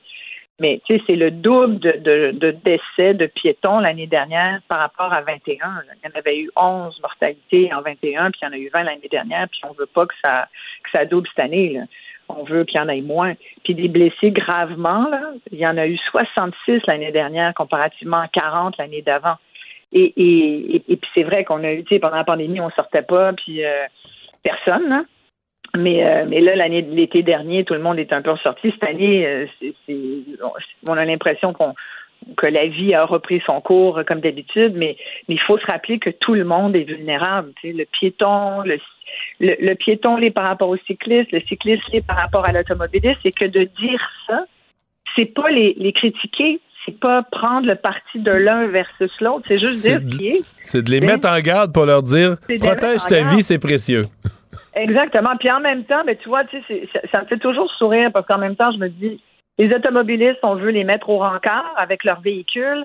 Et en même temps, quand on a besoin qu'ils payent, il y a une autre nouvelle vraiment intéressante aujourd'hui euh, qui nous apprend qu'à partir de 2024, la fameuse taxe montréalaise jusqu'à maintenant, qui touchait que les habitants de Montréal, la taxe sur les immatriculations, qui est imposée depuis plus d'une dizaine d'années à Montréal, pour financer le transport collectif, ben, cette taxe-là va être imposée désormais à tous les résidents des couronnes euh, Rive-Nord, Rive-Sud. Donc, tous, tous ceux-là, tous les automobilistes de la grande région de Montréal vont avoir à payer 59 dollars. C'était 45 avant, là, ça va être près de 60 dollars. Le gouvernement euh, Legault avait dit euh, non, non, non, on est vraiment opposé à ce que ça touche les couronnes euh, euh, qui sont euh, fortement ses électeurs, n'est-ce pas, dans le 4-5-0. Mais là, aujourd'hui, ils disent, ah, ben finalement, c'est aux villes de décider. Puis, moi, sincèrement, comme automobiliste, là, je me dis, ben écoute, c'est une autre taxe, mais pourquoi pas, si ça, finit, ça finance le transport collectif, je suis bien d'accord de contribuer. Je comprends que pour certaines personnes, ça peut être 60 dollars, c'est beaucoup, puis ça peut être difficile. Mais bon, d'accord pour une contribution un peu augmentée que ça touche les gens des couronnes, moi, je comprends pas pourquoi ça ne les avait jamais touchés avant. Parce que quand on pointe toujours les Montréalais de l'île de Montréal, c'est une île. Il faut toujours bien qu'on rentre, qu'on sorte. Et ceux qui viennent du nord et du sud, pareil, ils viennent à Montréal. Pourquoi ça a toujours été que les Montréalais, Mario, qui payaient cette taxe-là? À la rigueur, par extension, on pourrait même dire euh, que la région de Montréal, ça c'est comme le pont, le pont Champlain, que Pont Champlain, c'est un pont qui dessert l'ensemble du Canada. C'est l'infrastructure la plus utilisée au Canada. Alors, tu sais, pourquoi ça serait juste le monde de Montréal? Et idem pour euh, les, routes. Et, moi, je pense que les gens qui vivent sur la rive nord ou la rive sud doivent aussi contribuer parce que le transport collectif aujourd'hui, c'est plus juste ceux qui sont sur l'île de Montréal. C'est beaucoup plus large que ça. Le REM, il va servir à tout le monde. Tu comprends? J'étais à l'aéroport il n'y a pas longtemps. Tu t'es peut-être dit toi aussi la même chose je, voyais qu'il y avait le REM. Dès que tu sors, tu vois, là, il y a l'imposant nouveau euh, euh, terminal du REM. Puis je me disais, c'était le bordel à cause de la grève. Excuse-moi pour le mot, mais c'était le bordel vraiment. J'ai même pris des photos que j'ai pas eu le temps de poster, mais euh, c'était vraiment, il y avait du monde la fin de semaine dernière. Va falloir, il, va falloir, ouais, il va falloir payer pour tout ça et on note au passage que ben je pense que c'est le thème de la semaine. La CAQ a raté un autre de ses engagements, abandonné un autre de ses engagements. mais tu sais quoi? Le REM à l'aéroport, on va l'utiliser, je pense. J'en doute pas. Ça on, était la seule ville qui n'avait pas un transport qui a de l'allure à l'aéroport. Ben, merci Isabelle. À demain. Merci à toi. Mario Dumont. Le seul atlas dont vous avez besoin. on est habitué de penser que, ou de se faire dire, je devrais dire, que la croissance économique, euh, c'est une menace pour la santé, l'environnement, la pollution, la qualité de notre air, notre eau. On est tout en train de se faire, se faire empoisonner. Alors, une étude de l'Institut économique de Montréal qui vient dire exactement le contraire. En gros, le titre, c'est La croissance économique est bonne pour la santé. L'auteur est avec nous, Vincent, Gelozo. Bonjour. Bonjour. la croissance économique, c'est la pollution, la destruction de l'eau, de l'air, et on va tous, on va tous mourir, c'est pas la santé? Euh, non, en fait, euh, quand on regarde du moins sur le plan de la santé, euh, ce qu'on remarque, c'est que généralement, des améliorations euh, au titre du revenu euh, génèrent des améliorations au titre de l'espérance de vie, surtout lorsqu'on ajuste pour le fait que c'est beaucoup plus difficile d'améliorer l'espérance de vie quand on est déjà quand on est déjà capable de vivre jusqu'à 80 ans, ce qui est la croissance économique fait, nous permet aussi de pousser des frontières biologiques qui viennent avec ben, la nature humaine. Hmm. Donc, vous faites une corrélation directe entre quoi revenu, croissance économique et euh, est-ce que c'est la seule mesure de la santé, l'espérance de vie? Ben, généralement, il y a plusieurs mesures d'espérance de vie. Il y en a que c'est ça va être l'espérance de vie à 65 ans, par exemple. Donc, combien d'années on a à vivre lorsqu'on se rend à 65 ans? Euh, lorsqu'on regarde ça, on voit un lien très fort. Mais aussi, quand on essaie de regarder ce qu'on appelle des mesures comme l'espérance de vie qui ajuste pour les disabilities, donc le mot en anglais, c'est euh, Healthy Life Expectancy. Donc, on va tenir compte de combien d'années dans votre vie vous avez des maladies qui euh, sont incapacitantes, qui, qui empêchent euh, une vie active. Donc, on essaie d'ajuster pour ça. Et ce qu'on réalise, c'est que lorsqu'on fait cet ajustement-là, la relation entre le revenu et l'espérance de vie devient encore plus forte. Euh, donc, l'espérance de vie euh, augmente avec avec le, revenu, mais aussi les certains aspects qualitatifs de, de la qualité de vie aussi augmentent avec le revenu. Donc, il y a un lien très, très fort qui, qui est présent. Hmm. Si on le voit à l'échelle des pays, on se dit, ouais, c'est bien évident, les pays pauvres, l'espérance de vie est moindre que les pays riches. À l'intérieur d'un même pays, est-ce que, est que, votre étude est davantage entre les pays ou à l'intérieur d'un même pays que les, les personnes à haut revenu ont plus de chances de, vivre longtemps que les personnes à bas revenu? Écoutez, on peut le voir de toutes les manières qu'on veut. La littérature, un, on présente, nous, des données qui sont entre pays, mais on peut le voir à l'intérieur des pays aussi, et on le voit surtout lorsqu'on regarde l'évolution. Donc, est-ce que des changements de revenus, tant au bas de l'échelle du revenu qu'au haut de l'échelle, est-ce que ça mène à des augmentations de l'espérance de vie? Et la réponse euh, est vraie euh, aussi. Donc, ce qu'on voit généralement, c'est que la croissance économique est associée à des améliorations euh, à travers le temps. Donc, la relation est assez forte, en fait. Hmm. quelle conclusion on doit, on doit tirer de ça? En fait, est-ce que vous sortez cette étude-là un peu en réponse aujourd'hui à ce qui est très à la mode, les théories de la décroissance ou les gens qui disent qu'au nom de la santé, il faudrait qu'on se lance dans une décroissance économique, des idées quand même popularisées et poussées chez les jeunes? Ben, en fait, l'Institut euh, commence une série de publications qui essayent de, de mettre euh, les, les, pendules à l'heure à l'égard de la croissance économique. Et on commence avec la santé. Mais la leçon principale, c'est que si la croissance économique est très importante, il faut considérer c'est quoi qui nous permet d'avoir de la croissance économique. Est-ce qu'on est en train de, de s'en aller dans la bonne direction en termes de, de, favoriser la croissance? La croissance est bonne. Comment est-ce qu'on fait pour s'assurer qu'on puisse en avoir assez pour euh, continuer de voir les fruits de la croissance passer se continuer dans l'avenir. Hmm. Vous diriez quoi, quelqu'un qui dirait que je sais pas comment l'exprimer, mais que passer un certain degré, c'est que pour des pays pauvres en voie de développement, oui, la croissance, mais par exemple qu'un pays riche comme nous, là, qui a, a plus de gain de la croissance, qu'on est comme, on est rendu à l'étape où on est tellement riche, on dépense tellement, euh, que la, la, croissance supplémentaire ou des usines supplémentaires, on en récolte juste des fruits négatifs, là, de la pollution. Euh, parce qu'il y en a qui disent ça aussi, que passer un certain stade de richesse, il n'y a, plus de, y a plus de valeur incrémentale, il n'y a plus de valeur supplémentaire à de la richesse supplémentaire.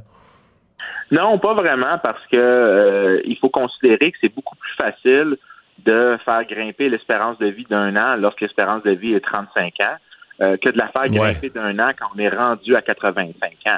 Donc, quand on tient compte du fait que ce que les pays riches réussissent à faire, c'est non seulement de, de, pouvoir vivre plus longtemps parce qu'ils sont riches, mais aussi de pousser, grâce à des innovations biopharmaceutiques, grâce à des innovations médicales, sont capables de repousser la frontière naturelle qui, c'est un peu celle que l'être humain se retrouve. Donc, c'est pour ça qu'on voit chez, par exemple, l'espérance de vie chez les gens de 65 ans et plus, on la voit commencer à augmenter. En fait, euh, pendant les, les, premières 150 ans de la révolution industrielle, qu'on voit, c'est que l'espérance de vie augmente, mais c'est largement parce que les enfants, la mortalité infantile diminue. C'est pas parce que l'espérance de vie à 50 ou 65 ans augmente. depuis les années 50 grâce aux grandes innovations, grâce au fait que les sociétés riches peuvent dépenser autant en recherche et développement. On a poussé la frontière, donc l'espérance de vie à 60, à 65, à 70 ans. Ce qu'on voit, c'est que celle-ci augmente et ça augmente dans les pays qui sont les plus riches grâce à l'innovation. Euh, qui est associée au fait que les sociétés riches peuvent se permettre de dépenser sur la recherche et le développement pour repousser la frontière. Vincent Gelozo, merci beaucoup. Au revoir. Comme les autres, casse-tête, devinette, mots croisés. Mario Dumont a la solution à tout. Un adolescent de 17 ans poignardé. Une autre femme assassinée. Il est visé par des allégations d'inconduite sexuelle. Les formations politiques s'arrachent le vote des familles. Comment faire fructifier votre argent sans risque? Savoir et comprendre les plus récentes nouvelles qui nous touchent. Tout savoir en 24 minutes. Avec Alexandre Morin-Villouellette et Mario Dumont. En manchette dans cet épisode, plusieurs collègues de l'enseignante enregistrée, Madame Chantal, s'absentent aujourd'hui à l'école pendant que le Parti libéral du Québec s'entre-déchire à savoir s'il faut, oui ou non, filmer quand on est un élève et qu'on est témoin de ce genre de comportement. Les postes de police chinois en sol canadien ont été fermés, assure Ottawa. Serre de Virginie, Québec permettra la chasse à l'arc et à l'arbalète dans les parcs nationaux. Et Donald Trump enregistre des profits pour son application Truth Social de seulement 200 dollars. Tout savoir en 24 minutes. Tout savoir en 24 minutes. Bienvenue à Tout savoir en 24 minutes. Bonjour Mario. Bonjour. Alors ça continue toujours euh, cette saga des professeurs parce qu'on peut plus dire la professeure, maintenant on parle des professeurs ouais. qui pètent les plombs dans les classes, qui se font enregistrer par leurs étudiants ou leurs élèves. Tout ça a occupé beaucoup d'attention médiatique cette semaine et là on apprend plusieurs nouvelles aujourd'hui.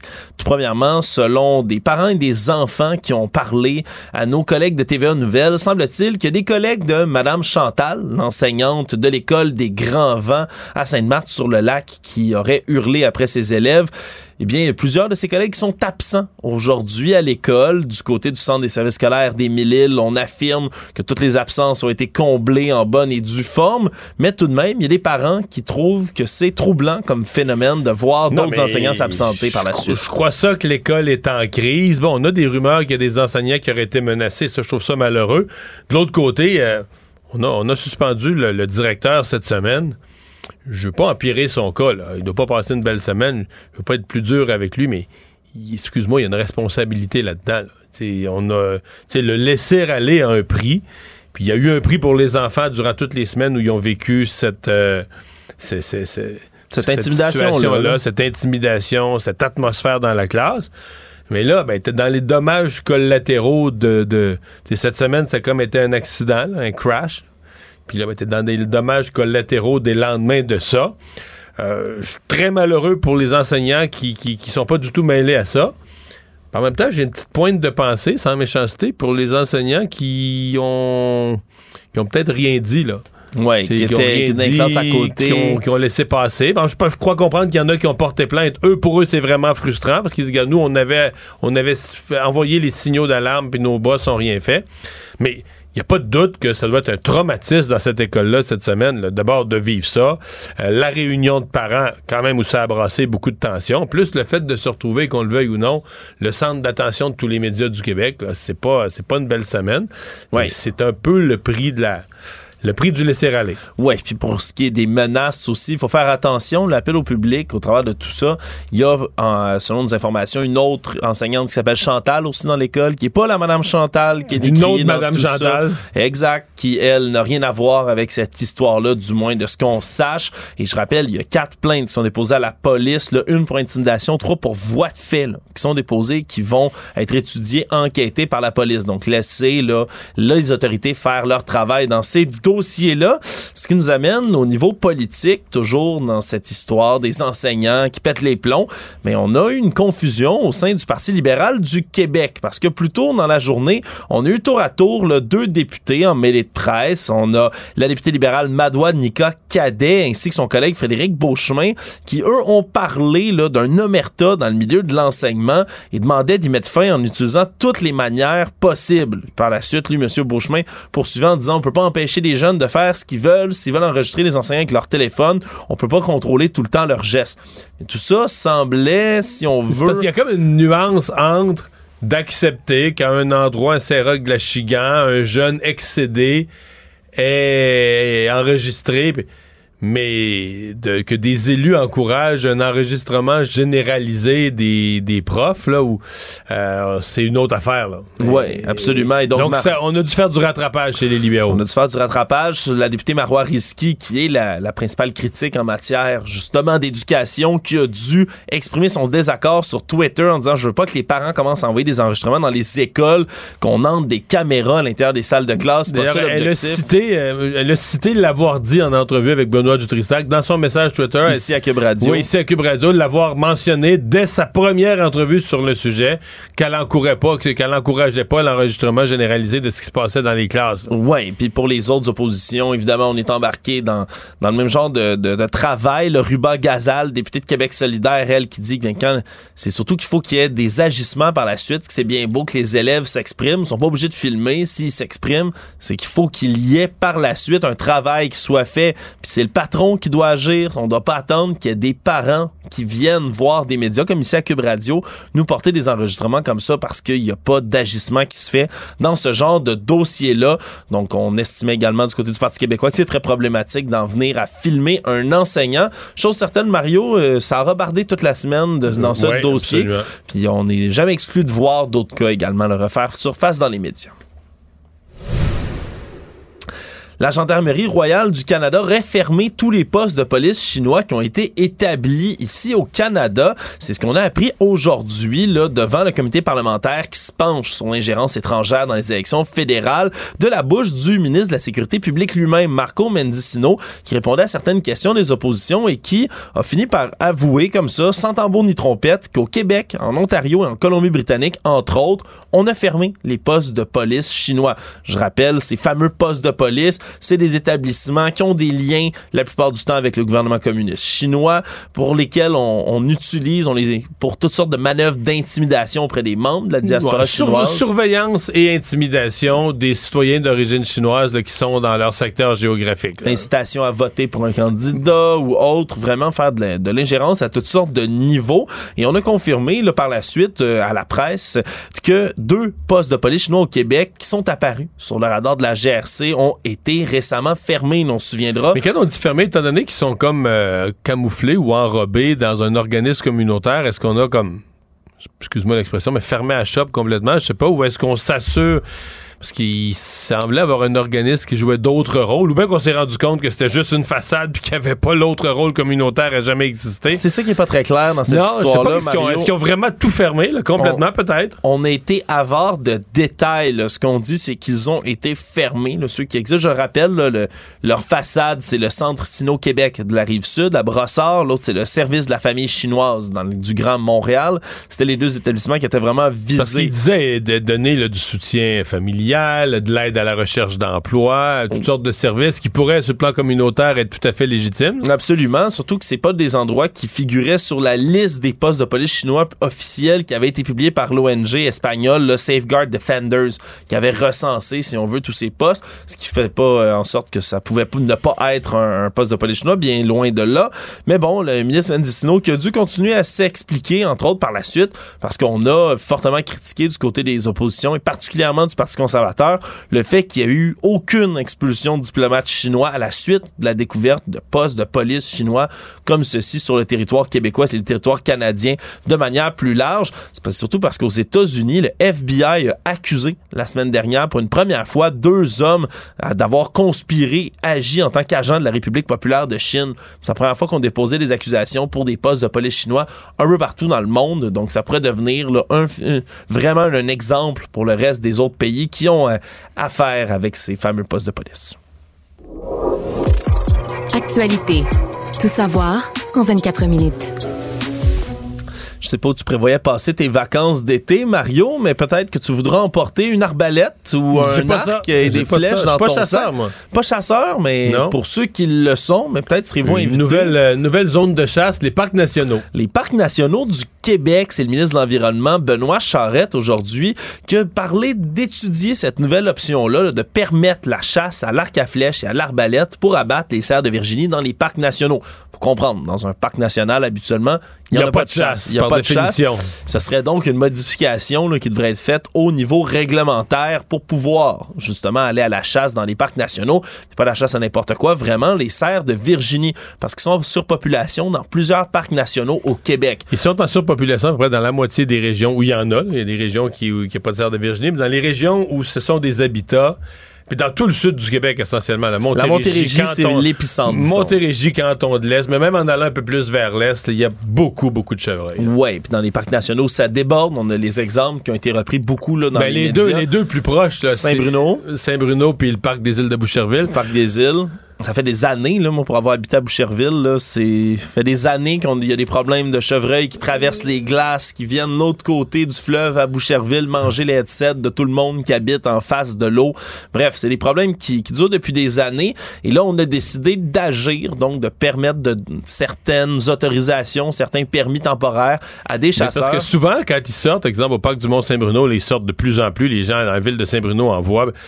Mais parce qu'ils sortent parce qu'il n'y a plus rien à manger dans le parc. C'est-à-dire qu'ils ont déjà détruit la vég- ils ont déjà détruit la végétation du parc national quand ils vont manger sur les terrains des résidents. Là. Ouais, parce qu'ils n'ont plus de prédateurs naturels, ces animaux-là. Les cerfs de Virginie, il n'y a plus de meutes de loups, de coyotes, d'ours, nommez-les, qui viennent chasser, manger ces animaux-là dans la nature, où il y en a de moins en moins, disons. Ce qui fait que les cheptels augmentent de manière exponentielle et on se retrouve avec ben, une surpopulation qui mène Le, à la le plus gros famine. prédateur, là, c'est l'accident d'auto. C'est triste, mais c'est ça. c'est triste à dire, mais c'est c'est ce à quoi ça ressemble quand on a des surpopulations comme celle-là. Et donc, c'est ce qu'on a répété du côté de- du ministre Benoît Charette, qui a dû quand même faire un, un avertissement à la population plus sensible, parce que, hasard peut-être du destin, ça tombe la même semaine où on est en ce moment devant le tribunal sur la saga des serres de Virginie du parc Michel Chartrand-Longueuil, les fameux serres de Longueuil, comme on les a appelés souvent. Ça tombe la même semaine, exactement. Et donc, on a dû faire un Mais moi, avertissement. j'ai peut-être une proposition, c'est qu'on devrait, on devrait pas laisser ça, ça engorge trop les tribunaux réguliers. On devrait avoir le tribunal du cerf. Le tribunal du cerf, précisément. Pas les autres animaux, juste non, non, pour le tribunal gérer du cerf. euh, on crée, euh, ministre Jolin Barrette, tu crées un tribunal du cerf. le ministre du cerf. Non, non, mais il siège, le terminal siège en permanence. De toute façon, tu pourrais même avoir une procureure permanente, Mme Goldwater. Puis tous ceux qui veulent justifier d'abattre des cerfs, mais ils se présentent tour à tour au tribunal du cerf. Ah, ben, c'est qu'elle risque d'être Parce que là, on engorge, on engorge les autres tribunaux, là. Ouais, mais c'est Qui sont, risque- déjà, euh, qui sont déjà euh, Engorgés. engorgés, qui ont de la misère à traiter tous les dossiers. Et là, ben, risque d'être débordée, Mme Goldwater, c'est certain, si les cas se multiplient comme ça dans Parc, tous les parc autres du nationaux. Mont-Saint-Bruno, euh, parc, là, écoute, ça en fait plusieurs. Parc du Mont-Orford, potentiellement, je sais pas s'il va être touché. Ouais. Les îles de Boucherville. Et donc, le ministre Charette nous a rappelé que c'est vraiment pas de gaieté de cœur qu'on fait ce genre d'opération-là, mais c'est vraiment pour contrôler les cheptels puis éviter que les animaux qui souffrent actuellement par, ma- par manque de nourriture là, ne meurent de faim. Et on rappelle aussi la viande qui va être chassée dans le cadre de, Mais ça, de ça ces émeut opérations-là. personne. Mais cette viande-là va aux œuvres de charité aussi, non, Mario. ça émeut personne. Non? Parce que ça, ça aide du pauvre monde, puis c'est du monde. Puis le monde, c'est moins important que les animaux. Fait que euh, il est mêlé, le ministre, dans sa hiérarchie. Il faudrait qu'il donne la viande à d'autres animaux qui sont plus émouvants que le chevreuil. Qu'est-ce Des- qui est plus émouvant que. euh, Attends, les phoques, euh, les blanchons, là, les petits non, blanchons? mais- non, mais faut en trouver qui mange de la viande. Un carnivore, là. Ben, c'est carnivore, un phoque. Ouais, dans le fond.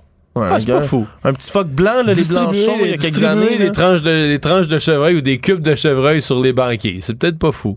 Ah, OK, on Ouais, va, on va y penser les autres animaux émouvants si, C'est un passé si bien. si on a des auditeurs à la maison là, qui veulent se risquer à nous écrire justement pour nous envoyer ces, Mhm. leurs suggestions d'animaux plus émouvants qu'on pourrait nourrir avec des chevreuils. Faites-nous Le- là, le ministre aurait un dossier. La police a fait une frappe massive ce matin dans un réseau de production de méthamphétamine. Puis quand on parle de frappe massive, là, c'est 200 policiers qui ont été déployés aux petites heures du matin, puis vraiment aux quatre coins de la province. Là. On sait des, de Montréal à Gatineau, Trois-Rivières, à Saguenay, Longueuil, Sainte-Sophie, McMasterville, jusqu'à Lavaltrie. Vraiment, là, toutes sortes de, de- d'endroits Puis qui en ont été Mauricie, il y a frappés. plusieurs endroits, là, plusieurs des villages, Saint-Anne-de-la-Pérade. J'ai vu plusieurs villages en Mauricie, vraiment plusieurs endroits différents. Oui, perquisition massive. Là, pour justement frapper ce réseau de trafiquants de méthamphétamine, donc du speed et de l'ecstasy qui étaient présents partout au Québec. On le voit avec les localisations comme ça, mais, mais également au Nouveau-Brunswick et une capacité de production surtout rarement vue. Là, un million de comprimés par jour auraient pu être fabriqués avec tout ce qu'on a retrouvé. Et ça, c'est dans, dans tout ça, il y avait, c'était l'usine, la Sainte-Sophie dans les Laurentides, dans une, ce que je comprends, une ancienne écurie. Ouais, c'était le lieu central de production de cette méthamphétamine. Même Une si- ancienne écurie dont euh, semble-t-il que la salubrité était pas tout à fait comparable à l'usine pharmacologique moyenne. Là. Oui, comme c'est souvent le cas avec les laboratoires de drogue euh, de synthèse qu'on retrouve dans les rues, Mario, euh, effectivement, salubrité qui laissait à désirer, mais un endroit qui était opérationnel, qui servait régulièrement, qui fait partie des 40 endroits différents qu'on a frappés. Ça va de résidences à des locaux commerciaux, à des véhicules. Et là, on a retrouvé toutes sortes de choses. Des armes à feu chargées, de l'argent, des stupéfiants, les produits pour fabriquer des stupéfiants en tant que tels, puis des coffres forts également qui ont été saisis. Donc, c'est quand même une grosse journée là, de frappe comme celle-là, même Ah, s'il n'y a, pas d'arrestation, Mario, qui a été conduite Non, dans le mais cadre là, de cette euh, opération-là. c'est ce qui est, euh, S'il y a des gens qui nous écoutent, vous avez été, votre garage a été perquisitionné aujourd'hui, puis la police est repartie avec des sacs de drogue. Soyez inquiets. Oui, c'est ça. Ayez déjà, ayez déjà le numéro d'un bon avocat dans votre selle. Ça pourrait vous servir au cours des prochaines semaines. Oui, ça pourrait que vous vous fassiez appeler là, pour, euh, pour comparaître Ouais. dans cette affaire et pas comme témoin seulement. Alors au total, c'est quand même là, plus de 800 000 comprimés qui ont été saisis. Mais moi, c'est ça qui me fait capoter, c'est la capacité de production. On parle de plusieurs centaines de milliers de comprimés par jour, mais tu dis, OK, ils les produisent pas pour des fins décoratives. là. Non, puis ils nourrissaient plusieurs réseaux de trafiquants. Non, mais c'est qu'ils s'en consomment. C'est fou, là, ils s'en consomment, ils s'en consomment. C'est Ouais, ouais, inimaginable. ça, ça, ça- ça permet quand même de calculer un peu où jusqu'où ça peut disparaître. là, Puis c'est des petits comprimés. c'est disons des kilos Des et des kilos et des kilos de drogue. C'est peut-être que c'est plus difficile à, à dissimuler, mais là des pilules, des, milliers, ça rentre dans un gros sac, par exemple. Donc on, avait vraiment une capacité de production importante. Puis on a trouvé aussi de la méthamphétamine pure, de la cocaïne, 150 000 dollars en argent canadien, dizaines d'armes à feu également. Donc ce serait même pas juste un réseau criminel qui aurait été alimenté par ce réseau de production, mais bien plusieurs. Faut parier, comme tu le dis, Mario, que dans les prochains jours, on risque de voir des arrestations. Tout savoir en 24 minutes. Il y a une dizaine de campeurs de la Montérégie, Mario, qui ont eu une bien mauvaise surprise euh, à l'heure maintenant où on reprend les activités de camping ordinaires. Puis là, quand je parle Et de on camping, a hâte, là. Ouais, mais là, je parle pas de camping sauvage, je parle des, des grands campings où on installe nos roulottes de manière permanente. Beaucoup de gens qui passent l'ensemble de leurs étés dans ces endroits-là et qui, euh, l'automne dernier, ben, ont décidé, le- la plupart là, qui rapportent tout ça sont au domaine international de Rouville, par exemple, voulaient entreposer leur carte de golf. Parce qu'il y a beaucoup de gens comme ça qui ont une voiturette de Ben golf oui. sur un camping pour se permettre de se déplacer. hein, parce que parfois, c'est des, longues distances et on veut pouvoir bouger. Et là, il y a un homme sous le nom d'Éric Labrec qui s'est présenté à la plupart d'entre eux en disant Je peux entreposer votre véhicule, votre voiturette, vous pouvez me passer les clés, le chargeur, puis si vous payez un frais Je m'occupe supplémentaire. de tout. Oui, je m'occupe de tout. Si vous me payez un frais supplémentaire, je peux même faire de l'entretien, Mario, sur la voiturette en question. Et là, ils sont au-dessus d'une dizaine à avoir accepté, à lui avoir remis de l'argent et la voiturette en question. L'homme qui semblait donner ses services sur Facebook, aussi sur les réseaux sociaux. Mais là, le problème, c'est que maintenant, venu le printemps, Éric Labrec est introuvable. Ses pages Facebook n'existent plus. Le numéro pour le rejoindre est inactif. Les voiturettes aussi ont disparu, d'ailleurs, et M. Labrec, c'est bien ça son nom, ben, et nulle part. On est incapable de le retrouver. Et c'est là que les Donc, ils campeurs, lui ont donné leur voiturette et de l'argent. ils ont payé pour se faire voler. C'est comme ça que l'un, l'une des personnes qui a été flouée a imagé la chose très bien. D'ailleurs, ils ont payé un montant, puis certains, imagine, là, voulaient faire euh, ajuster quelques petites affaires sur le véhicule, ont payé un extra pour finalement voir leur voiturette disparaître dans la nature, et ça peut, euh, ça peut coûter 10-12 000 dollars quand même, une voiturette de golf comme celle-ci, tout comme euh, on peut les retrouver sur différentes plateformes de revente en ligne, Mario, parce qu'il y en a des gens qui ont pas de preuve que c'est nécessairement leur véhicule, mais qui ouvrent des Kijiji de ce monde et qui voient des voiturettes de golf être Qui vendues, ressemblent. qui ressemblent étrangement à celles qu'ils avaient, mais dont qui qui ne peuvent pas le prouver évidemment, qui se retrouvent un peu partout sur les réseaux sociaux. Donc il y a fort à parier là, que ce monsieur Labrec ben, est dans la nature en train de revendre là, des cartes de golf comme ceci. On dit du côté de la régie de police de Richelieu-Saint-Laurent puis de la Sûreté du Québec qu'on est au courant et qu'il y a enquête dans le dossier. Mais quand même, c'est spécial payer de l'argent L'avantage qu'ils ont quand même, c'est sincèrement des cartes de golf, c'est pas comme euh, c'est pas comme revendre, là, je sais pas, là, des, des- des petits appareils électroniques ou c'est pas tout le monde qui achète ça. C'est soit des terrains de golf, des terrains de camping. T'as comme t'es quand même un peu plus limité là. Marché plus niche, Fait certain. que si t'es un policier, mais toi t'es un policier qui veut être un peu sérieux à enquêter où est-ce qu'il se vend des cartes de golf, puis où est-ce qu'il aurait pu s'en vendre un, un certain nombre bizarre là. À mon avis, c'est enquêtable. Alors que c'est un certain cas de petits objets électroniques, des portables, n'importe quoi, de là, la revente, écoute, c'est comme tout chercher une aiguille dans une botte de foin. Là. Le corps qui avait été retrouvé mercredi après-midi tout près du Mont Fortin dans l'arrondissement de Jonquière à Saguenay est bel et bien celui de Vicky Gagnon, femme de 39 ans dont la disparition avait été déclarée dans les heures juste avant la découverte du corps. Pour l'instant, on ne connaît pas les circonstances du décès, mais son corps a été transporté jusqu'au laboratoire des sciences judiciaires et de médecine légale de Montréal pour analyse. Donc, s'il s'agit bien d'un meurtre, de l'hypothèse d'un meurtre, l'enquête va être transférée à la Sûreté du Québec. On attend pour l'instant plus de détails. Économie. Uber, euh, Mario, aujourd'hui, a publié un palmarès qui peut paraître assez inusité, puis pas juste Uber International, on parle de Uber Québec, vraiment la branche québécoise de l'application de déplacement, qui ont publié le palmarès des objets perdus et retrouvés qu'on retrouve dans des Uber, parce qu'il y a bien des gens qui oublient des affaires sur la banquette arrière, puis on apprend quand même certaines choses assez rigolotes. Il y a les objets les plus inusités, semble-t-il, qui ont été perdus. Il y a un tabouret blanc qui a été oublié sur une banquette. Quelqu'un a oublié un tabouret dans le Uber. Quelqu'un a oublié aussi une photo du rappeur Tupac, défunt rappeur, sur la banquette arrière. Un poulet entier a été retrouvé. Un broyeur bleu, une guitare, toutes sortes d'objets qui ont été montrés sur leur site internet qui, qui révèlent que c'est quand même rigolo. Mais les statistiques, elles, sont intéressantes. Les 10 objets les plus souvent oubliés. Ben, c'est sûr que c'est le cellulaire, non? Ben oui, c'est ça. Vêtements, sacs, cellulaires, écouteurs, bijoux, hein, les, cla- les suspects classiques. Mais il y a le palmarès des endroits aussi où, proportionnellement là, au nombre de voyagements par Uber qui se fait, où on perd le plus d'objets. Et c'est à Gatineau, en Outaouais, où on perd le plus d'objets. Bon. Suivi à Sherbrooke, Trois-Rivières, Québec et Montréal en Fait que les cinquième Montréalais sont pas si distraits, là. Ben, c'est surtout, j'imagine qu'il y a tellement de. C'est c'est au prorata, donc j'imagine qu'il y a tellement de déplacements en Uber qui se font à Montréal Ouais. vis-à-vis, par exemple, Sherbrooke ou Gatineau, que peut-être, là, ça, ça contribue dans tout ça, mais oui, il y a beaucoup de gens distraits. Semble-t-il que le jour et l'heure où on perd le plus d'objets, c'est le dimanche à 18h. Ça, ça a l'air que c'est parfait pour perdre des Parce objets. que là, on va souper chez de la famille.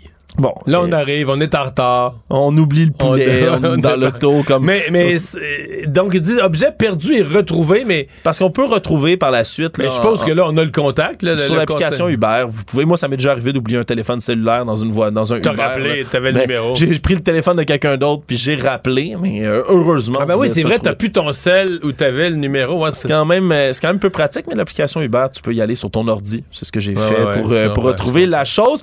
Et la journée de l'année où on perd le plus d'objets, Mario, ça étonnera personne. C'est le 1er janvier. hein. ça a l'air que.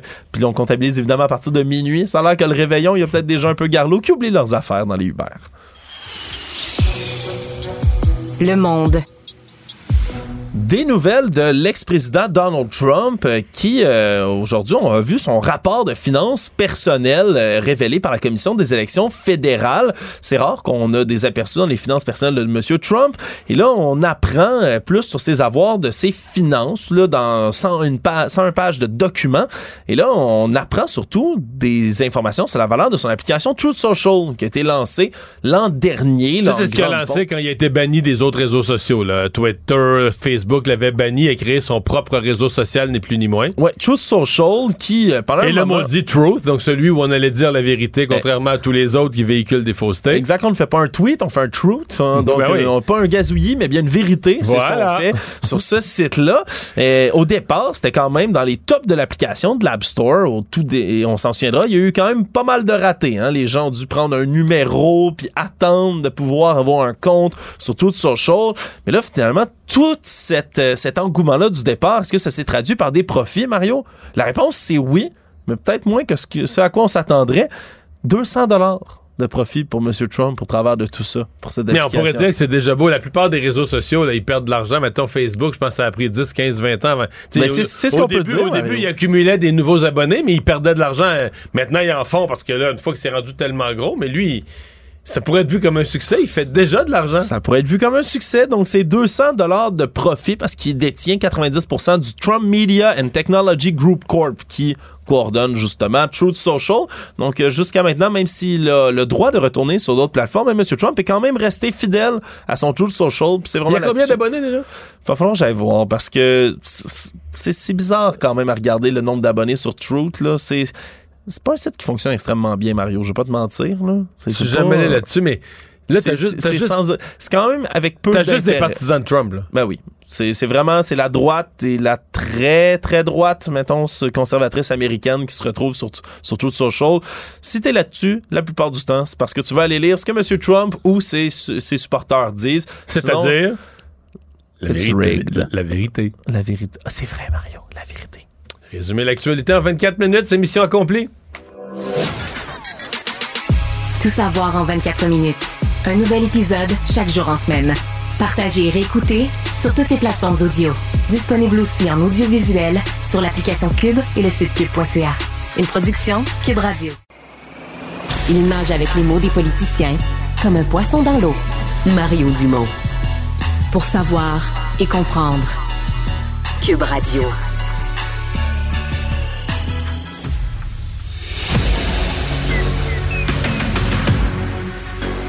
Emmanuel Latraverse. J'ai pas de problème philosophique avec ça. Mario Dumont. Est-ce que je peux me permettre une autre réflexion? La rencontre. Ça passe comme une lettre à la poste. Il se retrouve à enfoncer des portes ouvertes, là. La rencontre La Traverse Dumont. Bonjour, Emmanuel. Bonjour. Qu'est-ce que tu penses de cette euh, réflexion qui soudainement émane autour d'un ordre des, des enseignants? Euh, quand même une idée qui circule depuis longtemps. Est-ce que, je veux dire, est-ce qu'on était incapable de discuter ou de juger de l'idée si on n'avait pas d'en face deux, trois cas grotesques? Euh, ben, je suis pas sûre. C'est peut-être ça le problème, c'est qu'on se sert de deux, trois cas grotesques pour mener une réflexion approfondie sur un enjeu qui objectivement touche pas nécessairement les deux, trois cas grotesques. Je suis pas certaine, moi, qu'un ordre euh, des enseignants serait venu euh, nécessairement régler le problème ou plus rapidement. Euh, moi, a priori, je pense que la vertu d'un ordre des enseignants, c'est que ça dépolitiserait une foule d'enjeux. C'est euh, bon, on a beaucoup parlé de la réticence euh, des syndicats, la réaction très corporatiste, hein, comme étant ceux qui défendent les membres et qui sont donc les porte-étendards euh, euh, des droits, de la reconnaissance des enseignants. Et M. Drainville est très critiqué aujourd'hui pour avoir fermé la porte, mais qu'on l'écoute sur le fond, il n'a pas tort en disant que la loi sur l'instruction publique couvre tout l'élément de la formation. Son gouvernement a quand même amené des changements énormes au protecteur de l'élève, hein, qui était dysfonctionnel et qui ne portait pas fruit. Le problème, c'est que ce- cette nouvelle mouture du protecteur de l'élève, donc qui est celui qui protège les clients, qui est ce à quoi sert un ordre professionnel, va entrer en fonction le 28 août prochain seulement. Alors, on n'est pas capable d'évaluer si ce mécanisme de protection-là fonctionne. Puis après ça, le ministre dit tout ce qui est disciplinaire, on l'a déjà au sein du ministère. J'ai les pouvoirs de révoquer des brevets. OK. Mais le problème qu'on a cependant, c'est que euh, la valeur d'un- ordre des enseignants, c'est que c'est quand même la machine bureaucratique du ministère qui contrôle tous ces leviers. Et c'est ça qui envenime, je pense, beaucoup des rapports finalement, parce que ça devient un rapport patronal-syndical dès qu'il est question de ces affaires-là. L'avantage d'un ordre professionnel serait de dépolitiser euh, ces enjeux-là, que ce soit la formation, la reconnaissance des diplômes euh, et les mesures disciplinaires. Est-ce que c'est la solution au cas qui nous préoccupe? Je ne suis pas certaine parce que plus les jours passent, plus on se rend compte qu'on a un portrait incomplet de ce qui s'est passé. Euh, hier, la nouvelle, c'est que le directeur euh, de l'école avait été suspendu, qu'il y avait une enquête en cours, qu'il avait été informé, qu'il n'avait rien fait, etc. Aujourd'hui, Marois Risky se lève à l'Assemblée euh, nationale et cite de la correspondance qu'elle a en main euh, et qu'elle m'a lu au téléphone. C'est noir sur blanc. Là. Euh, monsieur le directeur a pris cette plainte-là au sérieux. Il a transmis, dit-il, la plainte à l'avocate de la commission scolaire. Les ressources humaines étaient dans le coup. Il contactait d'autres parents. Alors là, tu dis, OK, finalement, c'est pas le directeur qui aurait échappé le ballon, c'est la commission scolaire qui aurait échappé le ballon. Puis là, on se dit, ben, de toute façon, quand l'intégrité physique d'un enfant est remise en question, pourquoi la DPJ n'a pas été appelée? Alors, mais, mais, Emmanuel, c'est aussi, c'est aussi la question, c'est que si l'intégrité physique d'un ou des enfants est en cause, pendant qu'on se passe le message d'un à l'autre, puis qu'on s'écrit du directeur à l'avocate, puis que l'avocate regarde, il faudrait que quelqu'un agisse dans la classe, là. On peut pas laisser la situation perdurer en disant, ben nous autres, ça va nous prendre un mois ou deux pour checker ça. Mais l'enseignante aurait été rencontrée. Mais c'est ça le. Mais le problème, c'est qui fait pas sa job, puis on le, on le comprend pas bien encore, ce qui fonctionne pas. Puis je pense que la réalité, c'est que quand M. Drainville dit qu'il a confié ce cas-là à son enquête générale plus large, qui se pose aussi sur le problème de toutes les, allégations d'agression sexuelle dans les écoles, euh, de harcèlement sexuel, tu dis, OK, il y a un côté de la, de la vigilance, de la protection des élèves qui échoue dans notre système. Je pense qu'il faut comprendre le pourquoi du comment avant de s'imaginer qu'un ordre des professions serait vraiment la meilleure chose à faire, tu sais. Oui. Non, effectivement. Je dis pas que c'est pas valable, mais. Mais, euh, exemple, euh, dans son, son, son, enquête, là, c'est si Bernard Drinville avait senti une marge de manœuvre politique, il aurait pu dire ben, la question de l'ordre, de qu'est-ce que ça pourrait faire, je la soumets. Ce groupe là, qui étudie euh, le, le, le, les, les, dossiers d'agression ou de mauvais comportement des enseignants pourrait inclure dans sa réflexion qu'est-ce que ça donnerait, euh, puis comment dans d'autres provinces, par exemple la province voisine, ça agit un ordre. Euh, ce que je sens, c'est qu'il veut même pas aller là. Il veut pas, il veut pas parler de ça. Il veut pas. C'est comme une boîte de Pandore au Québec qu'on veut pas, qu'on veut pas du tout toucher, ouvrir ou même euh, évaluer. Et je veux qu'on se parle de ce qui s'est passé, évidemment, des, troubles au Soudan qui ont mis en danger les Canadiens qui étaient sur place. on semble parler d'une opération réussie aujourd'hui du côté canadien pour les, les sortir du pays? Oui, en sortir quelques-uns du pays. Ouais, qu'il faut dire. Là. Puis j'essaie pas d'être euh, d'être baveuse là-dedans, là, mais on a quand même il y a eu deux vols. Un avec 45 personnes sur le vol. On ne sait pas il y a combien de Canadiens dans les 45. Il y a un autre vol avec 73 Canadiens. Donc, au total, le Canada a réussi à évacuer 118 personnes depuis le début de la semaine. On s'active beaucoup du côté du gouvernement euh, Trudeau pour euh, projeter l'image d'un gouvernement qui est aux commandes, euh, qui est capable de livrer la marchandise. On ne veut pas que ça se transforme dans le fiasco de l'évacuation de l'Afghanistan. Ceci étant dit, il y a y a un doute, moi, je pense, qui devrait être soulevé quant à, au niveau de préparation du gouvernement, de dire, écoutez, c'est arrivé samedi, c'était soudain, personne n'a vu ça venir. Ben, je m'excuse, mais il y a des pays qui étaient mieux préparés, tu sais. Euh, la réalité, c'est que l'Allemagne a évacué plus de 700 personnes. La Grande-Bretagne, qui est ultra critiquée, en a quand même évacué 300. Euh, La France, plus de 500. Et donc, le Canada, qui a et quand même, encore une fois, le suiveux dans cette affaire-là.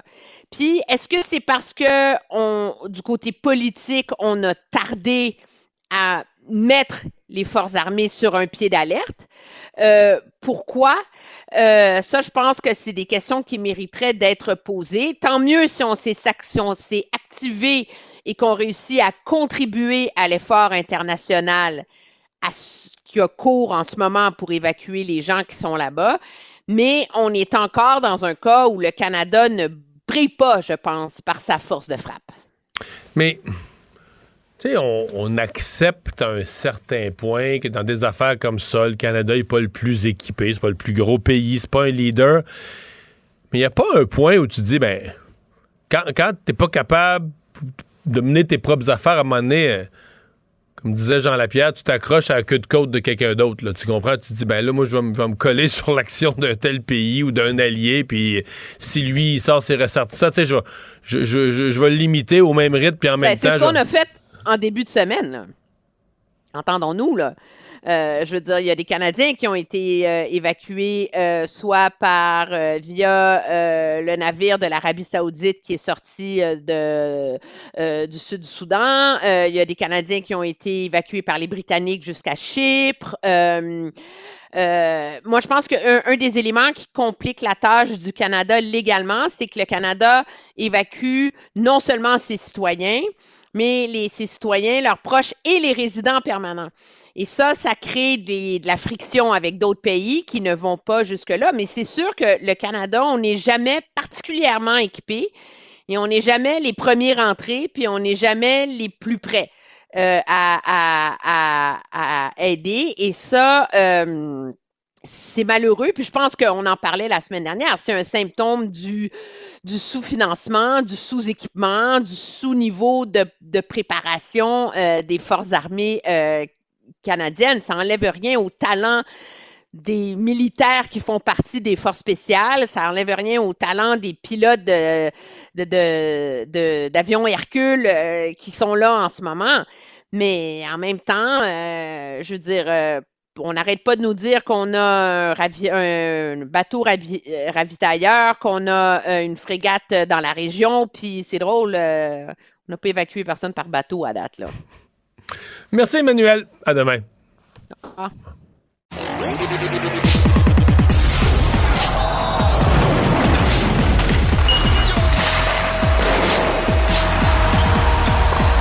Jean-François Barry, un chroniqueur pas comme les autres. Salut, Jean-François.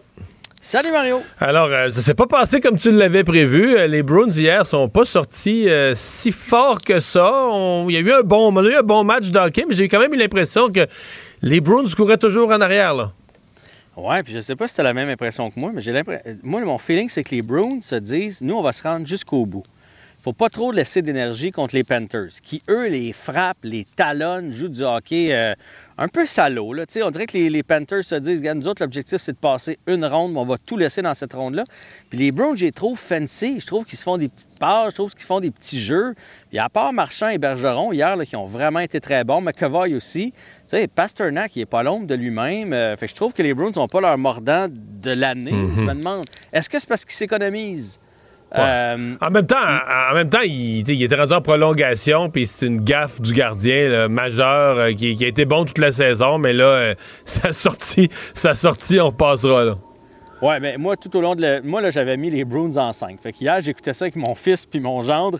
Puis là, on a un petit pool. Puis là, je souhaitais que les Bruins gagnent. Puis je trouvais que chaque lancé des Panthers était une aventure. Tu sais, quand t'es pas... Quand le gardien t'inspire pas confiance, c'était exactement ça hier du côté des Bruins, des Bruins de Boston, qui là, ben, veux, veux pas, je sais qu'ils sont capables de gagner à l'étranger, mais tu retournes quand même en Floride pour le sixième match.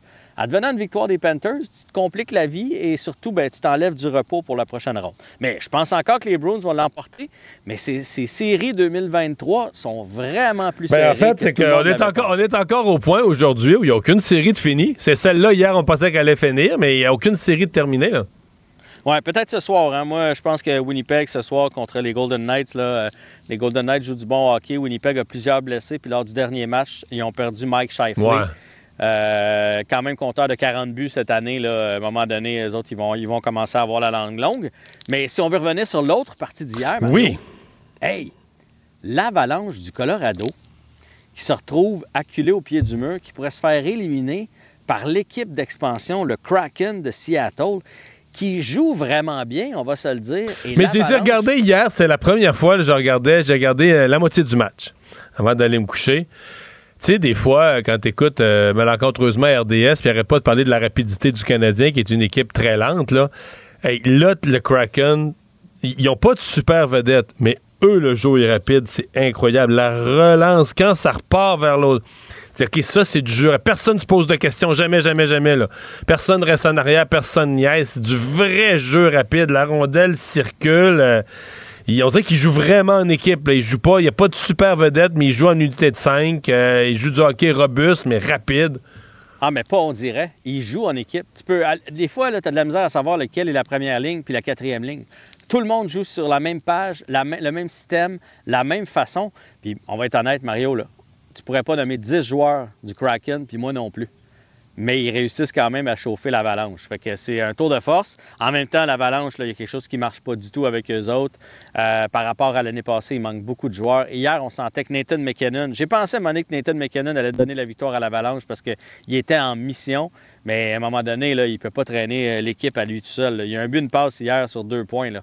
Euh, défaite de 3-2. Fait que ça va prendre plus que ça. Mais l'avalanche, si jamais on passe le Kraken, on va mourir assez vite. Là. Ils, ne sont pas bâtis cette année pour se rendre loin, malheureusement. C'est qui dans l'Ouest, est-ce que tu as vu? C'est qui dans l'Ouest? C'est-tu Edmonton? Moi, c'est les Golden Knights ah et les Stars de Dallas. Ben là, Dallas, Dallas j'avoue qu'ils se sont renforcés. Dadonov qui joue des séries d'enfer. oui? Je niaise pas. Non, non, mais non, je sais qu'on niaise pas pour vrai. Mais tu sais, c'est deux équipes qu'on voit pas souvent, qui sont pas sexy, ils n'ont pas de méga vedette, mais ils jouent du très, très bon hockey. Fait que moi, j'ai l'impression qu'on va avoir une drôle de finale. Tu sais, toutes les équipes qu'on attendait, là, euh, l'Avalanche, le Lightning, peut-être McDavid, euh, les Bruins, j'ai comme l'impression qu'on va avoir des surprises, puis que, tu sais, genre, on va avoir une finale... finale euh, Toronto-Dallas. Genre, Rangers-Dallas, ou quelque chose comme ça. Fait que c'est des séries où tout peut arriver et ça m'amène aussi à, à, parler avec toi parce que je sais que tu écoutes beaucoup les matchs, à quel point le hockey a changé il n'y a aucun gardien de but qui tire son épingle du jeu. Un, un Carey Price, là, puis un, un Alak, puis ce qu'on voyait, un Martin Brodeur, ce qu'on voyait dans les autres années, là, le hockey a changé. Mais c'est un peu la saison qu'on vient d'avoir. Il s'est marqué plus de buts. Il y a eu quelques années où des compteurs de 100 points, il n'y en avait presque plus. Là. Tu vas atteindre 100 points pour un Là, cette année, il y en a eu, il y en a eu une trollée. À Montréal, à Montréal, on se souvient plus que ça se peut, mais ailleurs dans la Ligue, des, des marqueurs de, de, de, 90, 100 points, il y en a eu plein. Là. Moi, je pense qu'il y en a eu neuf, puis il y a eu comme cinq ou six marqueurs de plus de 50 buts. Là. Ça fait Donc, il se fait des buts, là. Il se fait des buts, puis là, les équipes sont bâties différemment. Tu sais, il y, a Dallas qui a l'air d'avoir un solide gardien avec le jeune Ottinger, mais sinon, pour le reste, tout est basé vers l'offensive. On veut marquer des buts. Euh, oui, il y a un système défensif, mais ça va, vers l'attaque. Puis c'est une, bonne nouvelle, puis ça, prouve que la Ligue nationale a réussi son, coup avec le, changement de garde. Puis là, ben, je sais que le temps nous file. Euh, il faut absolument parler du Lightning contre les Maple Leafs ce soir. Euh, la controverse entourant Vasilevski. Euh, l'ancien entraîneur des, euh, du Lightning qui a dit on le savait depuis longtemps que sa faille, c'était les tirs de loin avec la vue voilée. On avait même adapté notre système de jeu à Tampa Bay en conséquence. Mais là, il est frustré de ça, Vasilevski. Tu as vu ce qu'il a répondu aux journalistes? Il a dit ben, Aurais-tu pu être meilleur? Il a répondu Ça m'aurait pris un rayon X. Sous-entendu que ses défenseurs ne font pas le ménage devant le but et qu'il ne peut rien faire. Mais il n'y a pas tort, mais c'est comme ça dans toutes les équipes. Puis d'habitude, il était capable d'aller les chercher. Il est tellement grand, il, se perchait un peu, là, puis il allait voir à gauche puis à droite, mais là, il est en retard, il n'a pas le temps de revenir. Mais hey, depuis 2004, hier, quand on écoutait ça, mon gars, il a dit Wow, depuis que je suis né, les Maple Leafs n'ont jamais passé une ronde de série et là, ça pourrait arriver ce soir, pourrait se retrouver en deuxième ronde. Euh, c'est sûr que le Lightning va tout laisser. C'est des fiers compétiteurs, c'est des anciens champions de la Coupe Stanley. Mais à Toronto, euh, moi, je, moi, je pense qu'Austin Matthews, en plus, a brisé la glace. Je pense que les Leafs vont finir ça ce soir en 5 et ça va être l'hystérie dans la ville reine. Mais ça l'était déjà. Hey, la remontée, je sais pas si tu as vu les images dans la rue, la remontée avant hier soir, c'était fou raide. Les gens étaient dans la rue. Je pense que les partisans des livres, s'ils ont faim. Oui, mais toi, tu n'étais pas là lors du premier match quand ils ont perdu contre le, contre le Lightning. m'a dit c'était l'hystérie, mais dans, dans l'autre sens. Ah les gens étaient prêts à brûler leur chandail. C'était pas, chic, pas chic à Toronto, mais comme quoi on est tous un peu bipolaires lorsque. Ah. à, Toronto comme à Montréal. Hey, salut, on regarde ça demain. À demain. Mario Dumont. Une mémoire infaillible. Impossible de lui en passer une petite vite. Radio. En direct à LCN.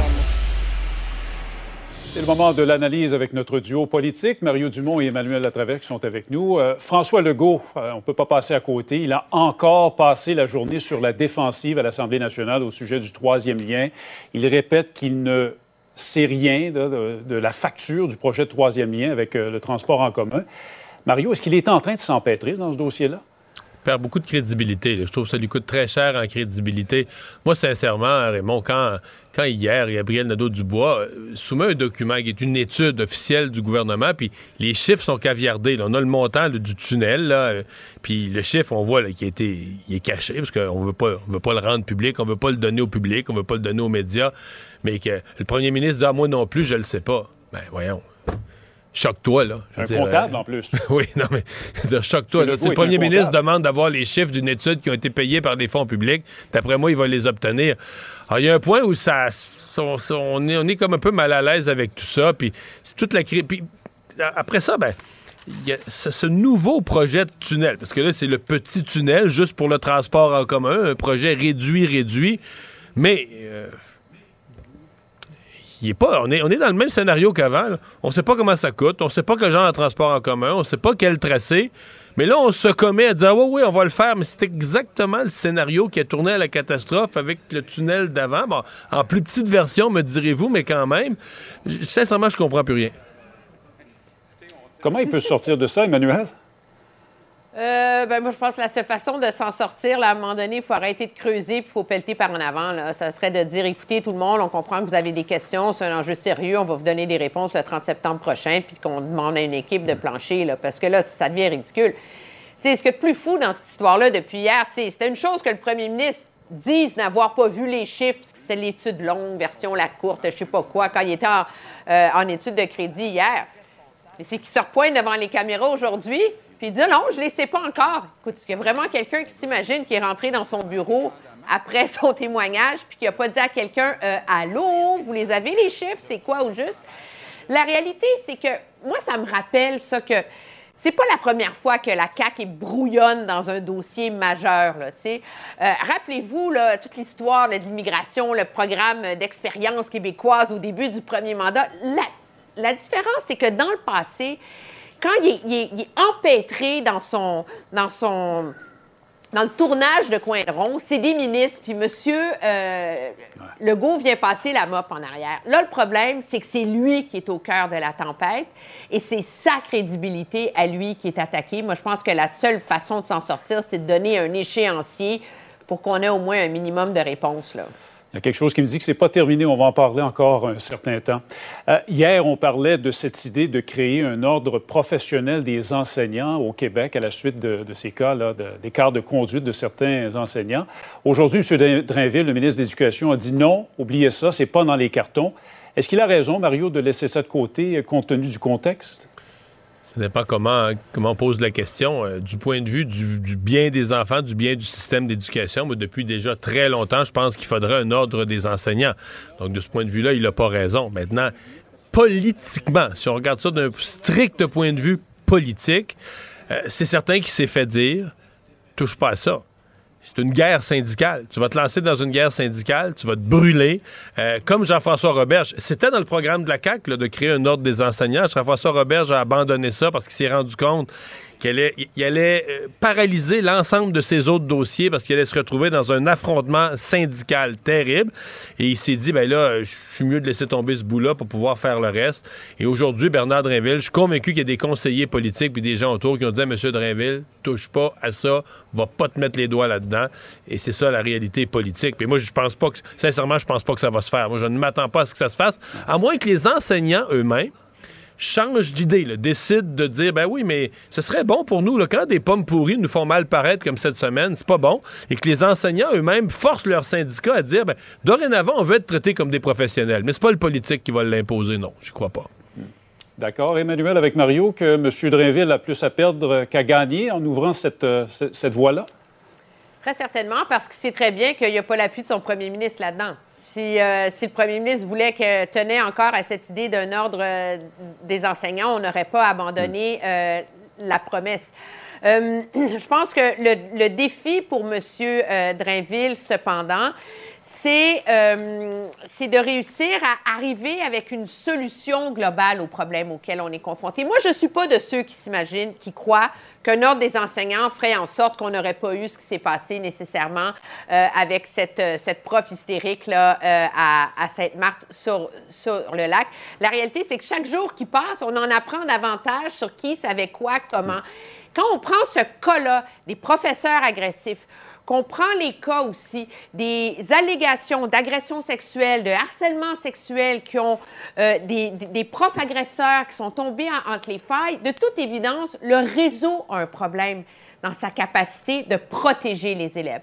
De un, c'est la raison pour laquelle le gouvernement a modifié sa loi sur le protecteur de l'élève qui va entrer en fonction à la fin du mois d'août.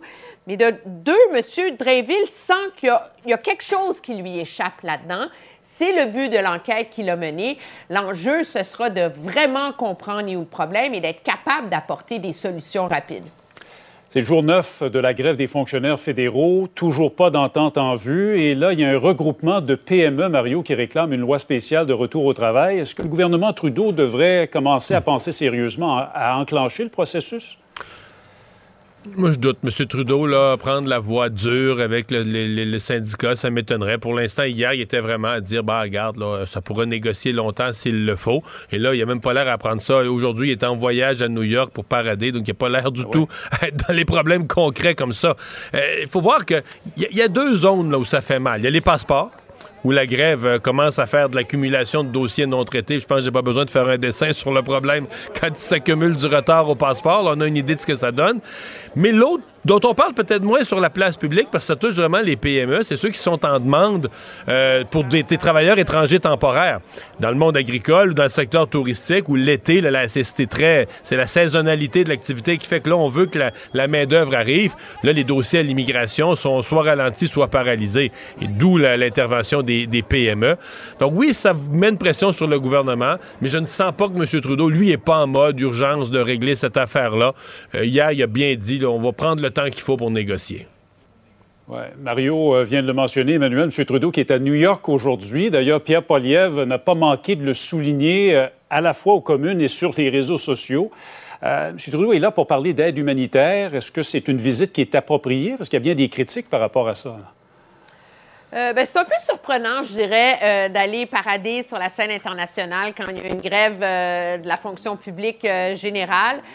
surtout que son gouvernement est très sérieusement critiqué pour la façon dont il gère les fonds internationaux. Les organismes lui reprochent d'avoir coupé dans le budget de l'aide internationale lors du, dernier budget. Le, ministre dit non, c'est pas ça, vous allez voir, l'argent va venir, etc.